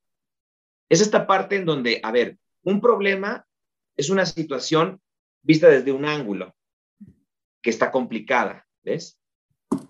Si tú te mueves de ángulo, vas a poder encontrar alguna o algunas soluciones. Eso es en lo que hay que invertir el tiempo, no en el problema, sino en las soluciones. Y de eso viene una cuestión que es muy de mi cultura como individuo, que es esta actitud de resolver. Y eso ha sido, eh, yo creo que parte del éxito, parte fundamental del éxito de estos proyectos que te he contado a lo largo de esta entrevista, porque el resolver las adversidades y los imprevistos es lo que te ayudan a continuar. Te quiero platicar que el año pasado, eh, en el mes de septiembre, el año pasado estoy hablando todavía pandemia, muchas cosas, todavía, como hemos venido desde el 2020, ¿no? Eh, eh, teníamos en temporada la obra de Peter Pan, que ha sido una obra que ha venido evolucionando desde, se quedó Peter Pan recién estrenada cuando la pandemia en el 20, en el 21 regresamos con dos temporadas, una del Peter Pan normal, digamos, el, la versión clásica, y la otra que fue diciembre pasado, la temporada de Peter Pan celebrando la Navidad, donde vemos la historia de cómo, cómo la Navidad llega nunca jamás, la lleva Wendy y Santa también aparece en la historia, ¿no? Entonces, cuando estábamos haciendo Peter Pan en el, en el 21, habíamos yo dije, no podemos aborazarnos con fechas porque no sabemos cómo se esté moviendo esta cuestión de la pandemia. Entonces, habíamos agendado tres fines de semana, seis funciones, sábado y domingo, dos, o sea, un el sábado, y el domingo, seis funciones. Venimos, venimos ensayando con uno de los actores, gran colaborador de CREA, Miguel. Eh, venimos eh, ensayando con él, estrenamos el primer fin de semana, nos vamos, un, estreno, gracias, como teníamos el, el, el cupo reducido. Ah, pues sí. sold out, sold out, porque pues, de los pocos lugares se vendieron todos los boletos, gracias a Dios. Qué bueno. Todas las medidas, los actores con careta en el escenario, el agente con cubrebocas, termómetro, gel antibacterial, todo, todo, todo un protocolo muy estricto. Bueno, al, el, al siguiente, o sea, nos vemos sábado, domingo, al siguiente sábado, la función era a las 6.30 de la tarde. A las 2.30 de la tarde me escribe Miguel y me dice, estoy sospechoso de COVID. yo así como de, puta madre. sí, sí, sí. Pues hay que hacer pruebas, hay que hacer pruebas para saber si sí o si no. No había un lugar donde hacerle la prueba. Yo ya, yo ya me había eh, investigado con una proveedora que vendía las pruebas, y, que, pero pues tampoco es tan sencillo, ¿no? O sea, hay que saber. Voy, compro una caja con cinco pruebas, le hablo a unos amigos paramédicos y les digo, me echan la mano, necesito hacerle pruebas de COVID a mi actor. Sí, sí, sí. Vamos a donde me citan estas personas. Eh, y él me dice, es que mi mamá empezó con la sospecha y pues yo por convivir con ella, pues estoy sospechoso. Bueno, Vamos, le hacen la prueba a la señora primero, a los tres minutos, positiva. A los cinco minutos, le hacen la prueba a él, positivo. El actor que hacía Peter Pan, el día de la función, con el teatro vendido, a vendido Y eran las tres, las cuatro de la tarde y la función era a las seis treinta. Ojo, imagínate. Sí, sí, sí, o sea, a ver, lo que más parecía que era el final de ese día era cancelar, ¿estás de acuerdo? Cancelar, ¿qué significa? Pues quedarle mal a la gente porque ya se transportó, ya, ya pagó un taxi, ya gastó su gasolina. Suponte que se les regresaba el dinero de las entradas, pero no era eso, era el impacto en relaciones públicas que íbamos a tener. Eh, y obviamente también perder el dinero, amiga, porque pues somos un negocio, somos una empresa. Ese día, por azares del destino, esta amiga que te digo, colaboradora, actriz de CREA, nueva relativamente, Corina González, había venido de Ciudad de México a ver la obra, a vernos. Ah. En, en, lo que yo estaba con el relajo de conseguir las pruebas y eso, paso por ella a la terminal. Le digo, acompáñame flacando con esto. Andamos de aquí para allá, bla, bla, bla, bla. Cuando, cuando vemos, cuando vemos que, que Miguel sale positivo, me dice, yo lo hago a Peter Pan. Ella nunca había leído la obra, no había visto ni un ensayo, nada, nada. Yo le dije, va, va, agarramos el carro, todavía hubo un contratiempo que se me quedaron las llaves del carro adentro, imagínate. Perdí como 25 minutos ahí. Eso son como dos horas. o sea, yo ese día no terminé con la boca así porque de verdad que tengo muy buen manejo del estrés. sí. En el camino del lugar donde estábamos al teatro, que eran como media hora de camino, le platiqué la obra dos veces. O sea, le dije, a ver, la obra trata así, así, así, así, así, así. ¿Cómo se la platiqué de aquí? Que se le quedó el mapa general de la obra como si yo hubiera leído la obra. Llegamos, hablo con el elenco y les digo, vamos a ensayar con Cory en chinga. Vamos a ver cómo ajustamos la obra, coreografía, todo, porque realmente ella no se iba a aprender las coreografías y en el nombre de Dios. Empiezo a ensayar con la gente, eh, digo, empiezo a ensayar escena por escena, a ver, aquí lo resolvemos así, aquí esto, aquí el otro. Todo lo que era coreografiado se tuvo que resolver con cositas básicas. Este, ella pues con el guion, medio viéndolo, le pongo un audífono de un radio y vámonos a Camerino a probarse el vestuario del compañero. Pues e, e, e, ella tiene mucho gusto, entonces se puso una playera que le bajara medio el, bueno que como, como el vestuario le quedaba un poquito flojo, sin broncas. Ay, qué bueno. Me quedó el vestuario perfecto. Salgo con el público a las 6.30, que era la función, y les digo, ya vamos a dar acceso. Les quiero comentar que tuvimos una falla técnica que ya se resolvió, pero eso nos va a hacer que retrasemos un poco la obra. Les pido paciencia, no van a ser más de 15, 20 minutos. A las 6.50, o sea, 20 minutos después de la hora ah, oficial. no fue tanto. Dimos tercera llamada. Amiga, nadie se dio cuenta, nadie se dio cuenta que no era el Peter que ensayó durante meses, nadie se dio cuenta, la gente le super aplaudió y sacamos la función adelante. ¿Cómo? Te lo voy a decir por qué. Tomar decisiones en el momento exacto, tener un equipo consolidado, con compromiso de profesionales y una gran bendición que tengo desde ahí arriba, que tengo un angelote que te digo que me cuide y me protege. Bien cabrón. Entonces, la, verdad, la verdad es que eh, como ese tipo de cosas, te cuento rápidamente, cuando iniciamos en el 2010, dos semanas antes del estreno de Drácula, el musical, el actor de Drácula se puso en vivo y se largó a la chica. Dos semanas antes no teníamos Drácula. Ya había publicidad en los periódicos, ya había boletos vendidos, los teatros pagados. O sea, una cosa me moví, lo logramos. Lo con un Drácula bien chingón, no nos hizo falta ese cabrón que se largó por vivo y mamón. Eh, no, Así. Oye, dos semanas ya, de, de, dos semanas a, un, a una ventana de tres horas y media ya, ya, o sea, ya, ya has vencido todo, ya has pasado por todo como productor, ¿no? Ya es como... Sí, sí, definitivamente ha sido, ha sido complicado, la verdad.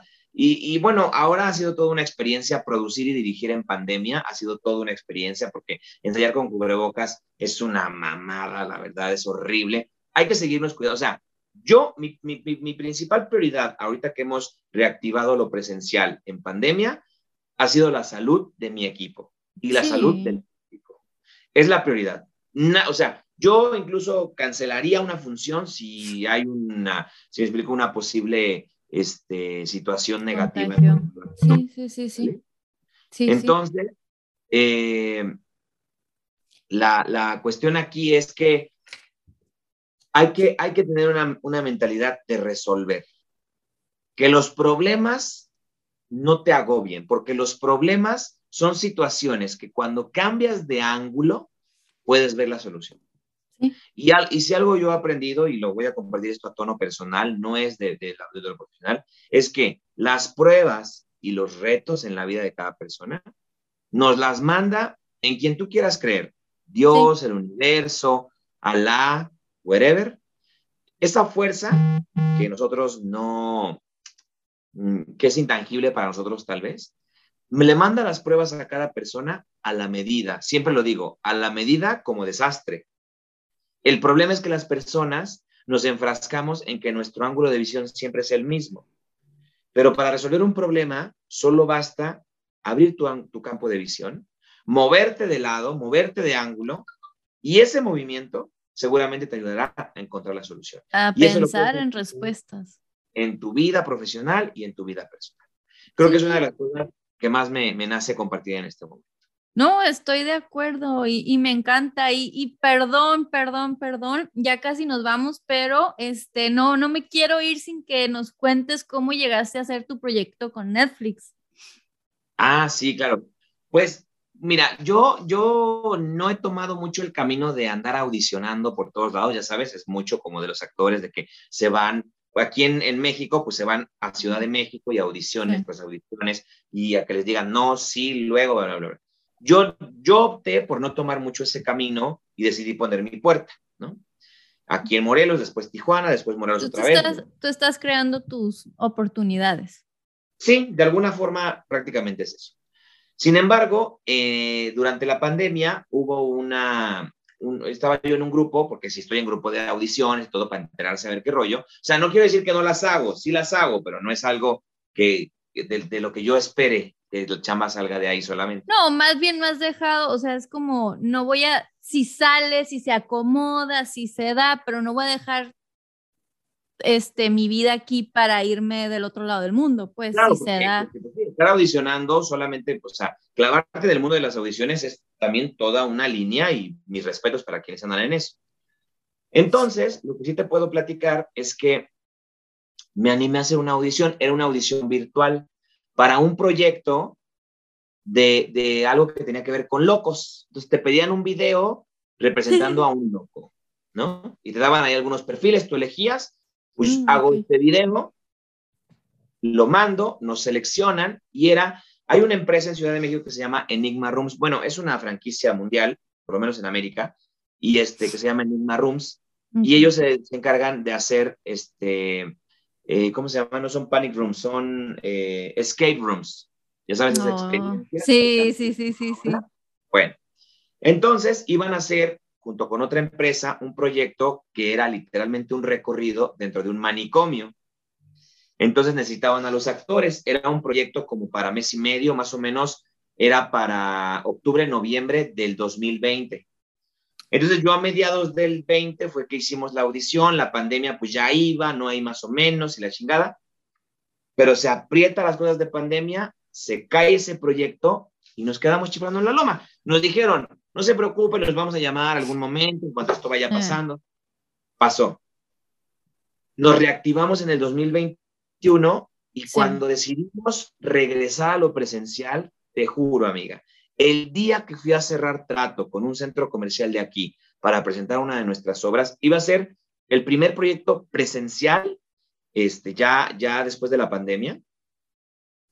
Ese día me llaman de esta empresa para decirme que se venía un proyecto con Netflix y que obviamente me querían ahí porque pues de mi audición quedaba perfectamente con un personaje ahí. El proyecto con Netflix no era una filmación, porque siempre me dicen, ay, ¿saliste de una película? No, todavía no salgo en una película de Netflix, todavía no, pero sé que llegará.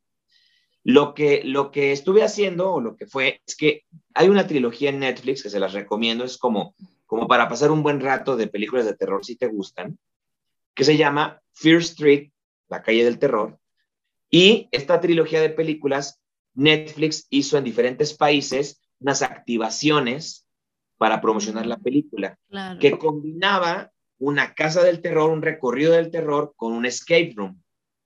Entonces, esta empresa con la que yo colaboro ahora eran los encargados de producir el evento. Ah, Entonces me invitan a participar y no sabes, pues imagínate el nivel Netflix. perro. Sí, sí, sí. La, fue- fueron el trato. 21 días, amiga. Yo trabajaba de 9 de la mañana a 11 y media de la noche o 12. Recibimos en esas tres semanas, recibimos a más de, ¿cuál, cuál es el número? 52 mil. 52 mil espectadores. Obvio. Imagínate. O sea, porque todo el día eran recorridos, eran recorridos, y a mí me tocó ser quien pueda ver las películas, la película de 1666, sale el, el, el, el, digamos, el antagónico de esa película, es el Pastor Miller, este hombre sin ojos. Ajá. A mí me toca en México darle vida al Pastor Miller. No, ya sabes, qué chingón. Prueba de vestuario fue una experiencia bien chingona con una empresa de efectos especiales de cine. Me hicieron la prótesis, la- el, el prostético, con, sin los, así, con el vacío de los ojos y la sangre y el vestuario a la medida. Y mira, yo les quiero platicar, fue una friega, fue una friega, pero fue una gran, gran experiencia. O sea, nosotros está- estábamos, o sea, estábamos, hicimos un promedio, o sea, lo que hicimos hace unos meses, unas cuentas, dábamos, o sea, cada, cada habitación en el recorrido, pues daba una pequeña función, digamos, ¿no? Mi intervención duraba entre 5 y 7 minutos. Yo daba entre 150 y 170 mini funciones diarias.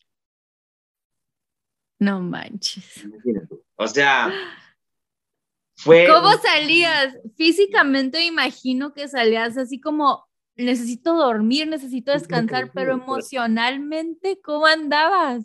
Pues, sí, la verdad es que era muy padre porque además, al vivir dentro de una atracción de terror, porque vivíamos literalmente dentro, este, pues, ¿sabes cómo? O sea, pasas desde todo, todo te parece así como de la música, la escenografía. Yo en mi set tenía un niño sin ojos ahí sentado, así, un, para estar en... Nombre, ¿sabes? Porque de pronto yo me quedaba solo ahí en esa habitación que era la iglesia y me quedaba solo con el niño sin ojos y así como de, ¿qué onda, John? Y no, ya le pusimos nombre, jugábamos con él y así. Entonces pasas desde primero superar el tema de sí, esto no es real, bla, bla, bla, tú estás aquí. Ah. Y obviamente después el cansancio físico, porque, o sea, imagínate, salía a 11 de la noche, en ese tiempo me estaba yo quedando en Ciudad de México, muy cerca del lugar, caminando me iba, duerme, duerme, y párate a las 8 de la mañana a bañar y cambiar, porque tienes que estar a las 9 en llamado para, ya sabes, el pegado de caracterización y todo el rollo. Entonces, pues sí, sí era una friega, sí fue un desgaste físico muy, muy fuerte, pero bueno, como te decía, sí, salía yo emocionado, o sea, em, empiezas a ver cómo, empiezas a aprender cómo la gente sí va y cree que es real y se espanta y grita, y uno se muere de risa al estar espantando gente, la verdad, ¿no?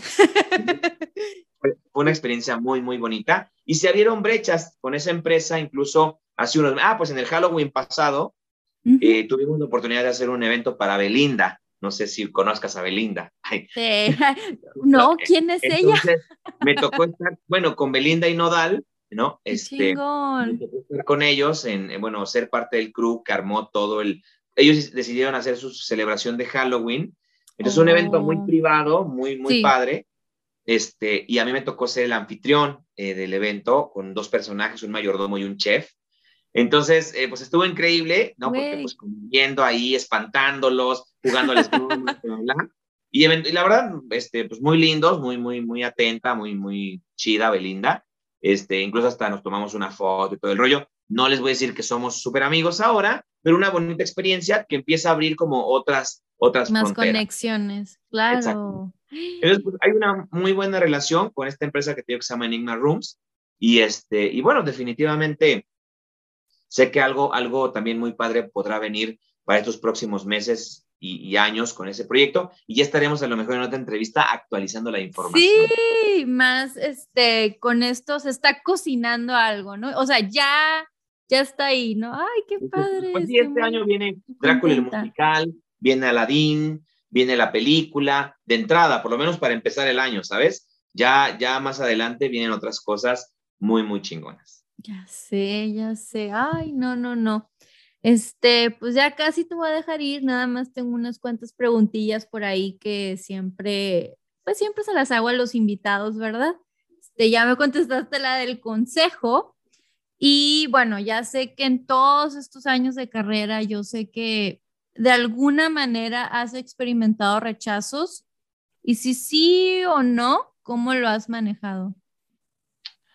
Sí, sí, bueno, por supuesto hay puertas que se cierran, incluso a veces de gente a la que uno le ha entregado mucho. Es una de las cosas que ocurrió precisamente en Tijuana, eh, un proyecto en el que yo me entregué mucho. Al final hubo un acto de, malas, de malagradecimiento muy fuerte por parte de, de quien en su momento pues estuvo a la cabeza y sí duelen en el momento, pero creo que estas experiencias negativas que se han cerrado de puertas, que nos han eh, pues digamos como visto menos, ¿no? De pronto alguna vez en un teatro que llegué a tocar la puerta para presentar mis obras, me dijeron que estaba yo muy joven y que si mi, si, mi proyecto tenía calidad para estar en ese teatro, ¿no? Cosas así, te hacen, pues te hacen primero, pues recordar qué tan eh, ¿cómo te diré? ¿Qué tan eh, a veces pendeja puede ser la humanidad, ¿no? Porque nos saboteamos nosotros mismos. Sí. Me hace recordar que yo no quiero ser así, me hace recordar que si en mis manos está apoyar,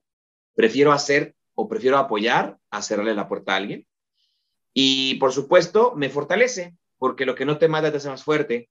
Entonces, me fortalece porque digo, en todos lados se cuecen habas, en todos lados hay cosas feas, pues cuando se te presenta una cosa fea, pásala y avanza.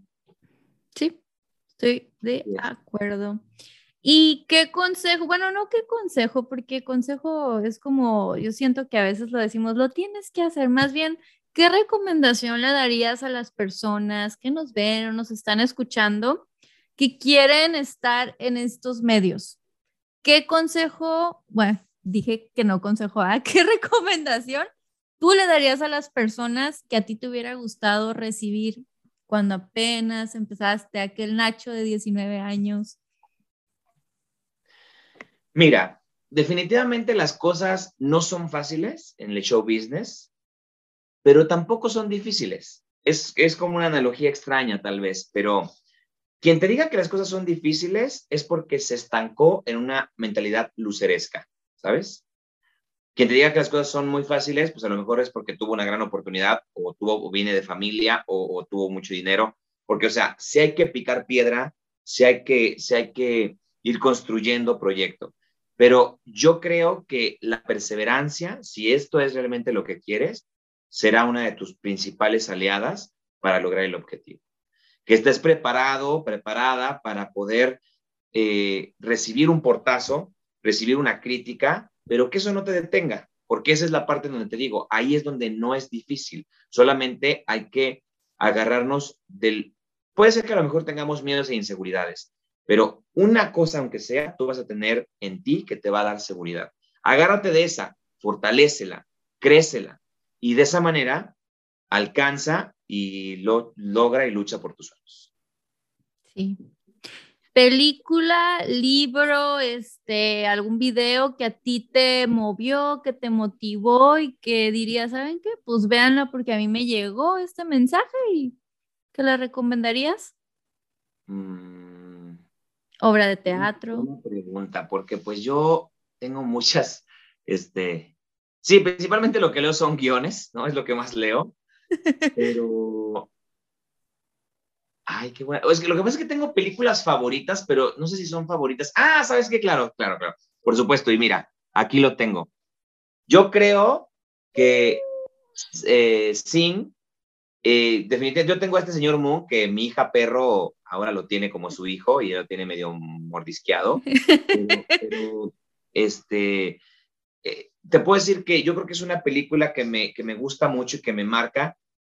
Quien vea Sing y que esté interesado en esta, en esta pues plática que les que acabamos de tener donde les cuento estas experiencias, es, eh, cuenta una parte de mi experiencia. Lo que te decía de que en Tijuana Acdud Música me ayudó a levantarme, es lo que le, le pasa al señor Moon, ¿no? Este, este espectáculo musical que él arma. Está muy bonita. Se queda sin nada, donde de pronto es muy eso, o sea, es esta lucha de alguien que tiene una idea, que tiene una ilusión, y yo creo que definitivamente el verlo hecho película, porque, o sea, parcialmente digo, no manches, es mi vida.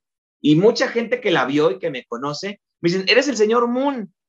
Y sí, me falta bajar en una luna, ¿sabes? Así del escenario. No, no lo he hecho nunca, pero, pero definitivamente creo que esa es una película que me ha marcado muchísimo. Muy bien. Y bueno, antes de concluir, ¿cómo te pueden encontrar en tus redes? En mis redes sociales, eh, los invito a que me busquen en Instagram como Nacho-Fent, F-E-N-T de Fentanes, y en Facebook como Nacho S. Fentanes, pero para más fácil, pues la página de CREA, búsquenla, CREA Movimiento Cultural, en Facebook e Instagram. Pero el Instagram, eh, sí, ahí el personal, pues me pueden agregar y, ahí estoy yo al pendiente. Yo sí soy el que contesta. Y bueno, antes de concluir, pues, ¿qué viene para ti? Un chingo de proyectos este año, ¿verdad? Y toda esa energía que te pues, cargas, pues, hermoso. terminar la película, estrenar Drácula el musical, este, hacer, voy a, quiero hacer una, viene Aladdin, que ya lo he dirigido en otros dos momentos de mi carrera, pero viene un Aladdin nuevo, un Aladdin este, remasterizado, podría decir, porque yo como director estoy en otra posición, eh, como actor, dándole vida al genio de la lámpara, quiero hacer algo diferente, algo más nutrido, y, en general quiero hacer un proyecto mucho más completo, creo que estoy en un muy buen momento de,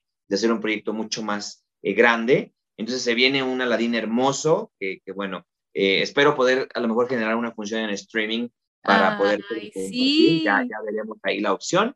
Y, este, y listo, viene, viene eso. Eh, seguramente vendrá una convocatoria más entrado el año para la séptima generación, eh, que ya se vienen nuevos proyectos. Y de verdad, crean, crean en ustedes, amiga, creen en ti. Te felicito por este espacio, porque es una chingonería demostrando lo chingona que eres. Y, pues a todos los que nos escuchan y nos ven, gracias por quedarse estas horas ya con nosotros. Con mucho gusto y con mucho cariño platicamos estas experiencias. Si se puede, que chingue su madre quien les diga que no, pero chinguenle porque no está tan sencillo. Pues con eso nos vamos. Gracias a todos por escucharnos, por vernos. Que tengan un excelente día, tarde o noche. Bye. Bye bye. Gracias. Gracias otra vez por tu tiempo. Gracias, me excedí, pero pues es que no, es demasiada, hay, hay mucho que este, escarbar y lo que nos faltó, pero ¿cómo te sentiste? Increíble, pues me hiciste recordar un montón de cosas. Eh, no me había dado cuenta que pasaron tres horas.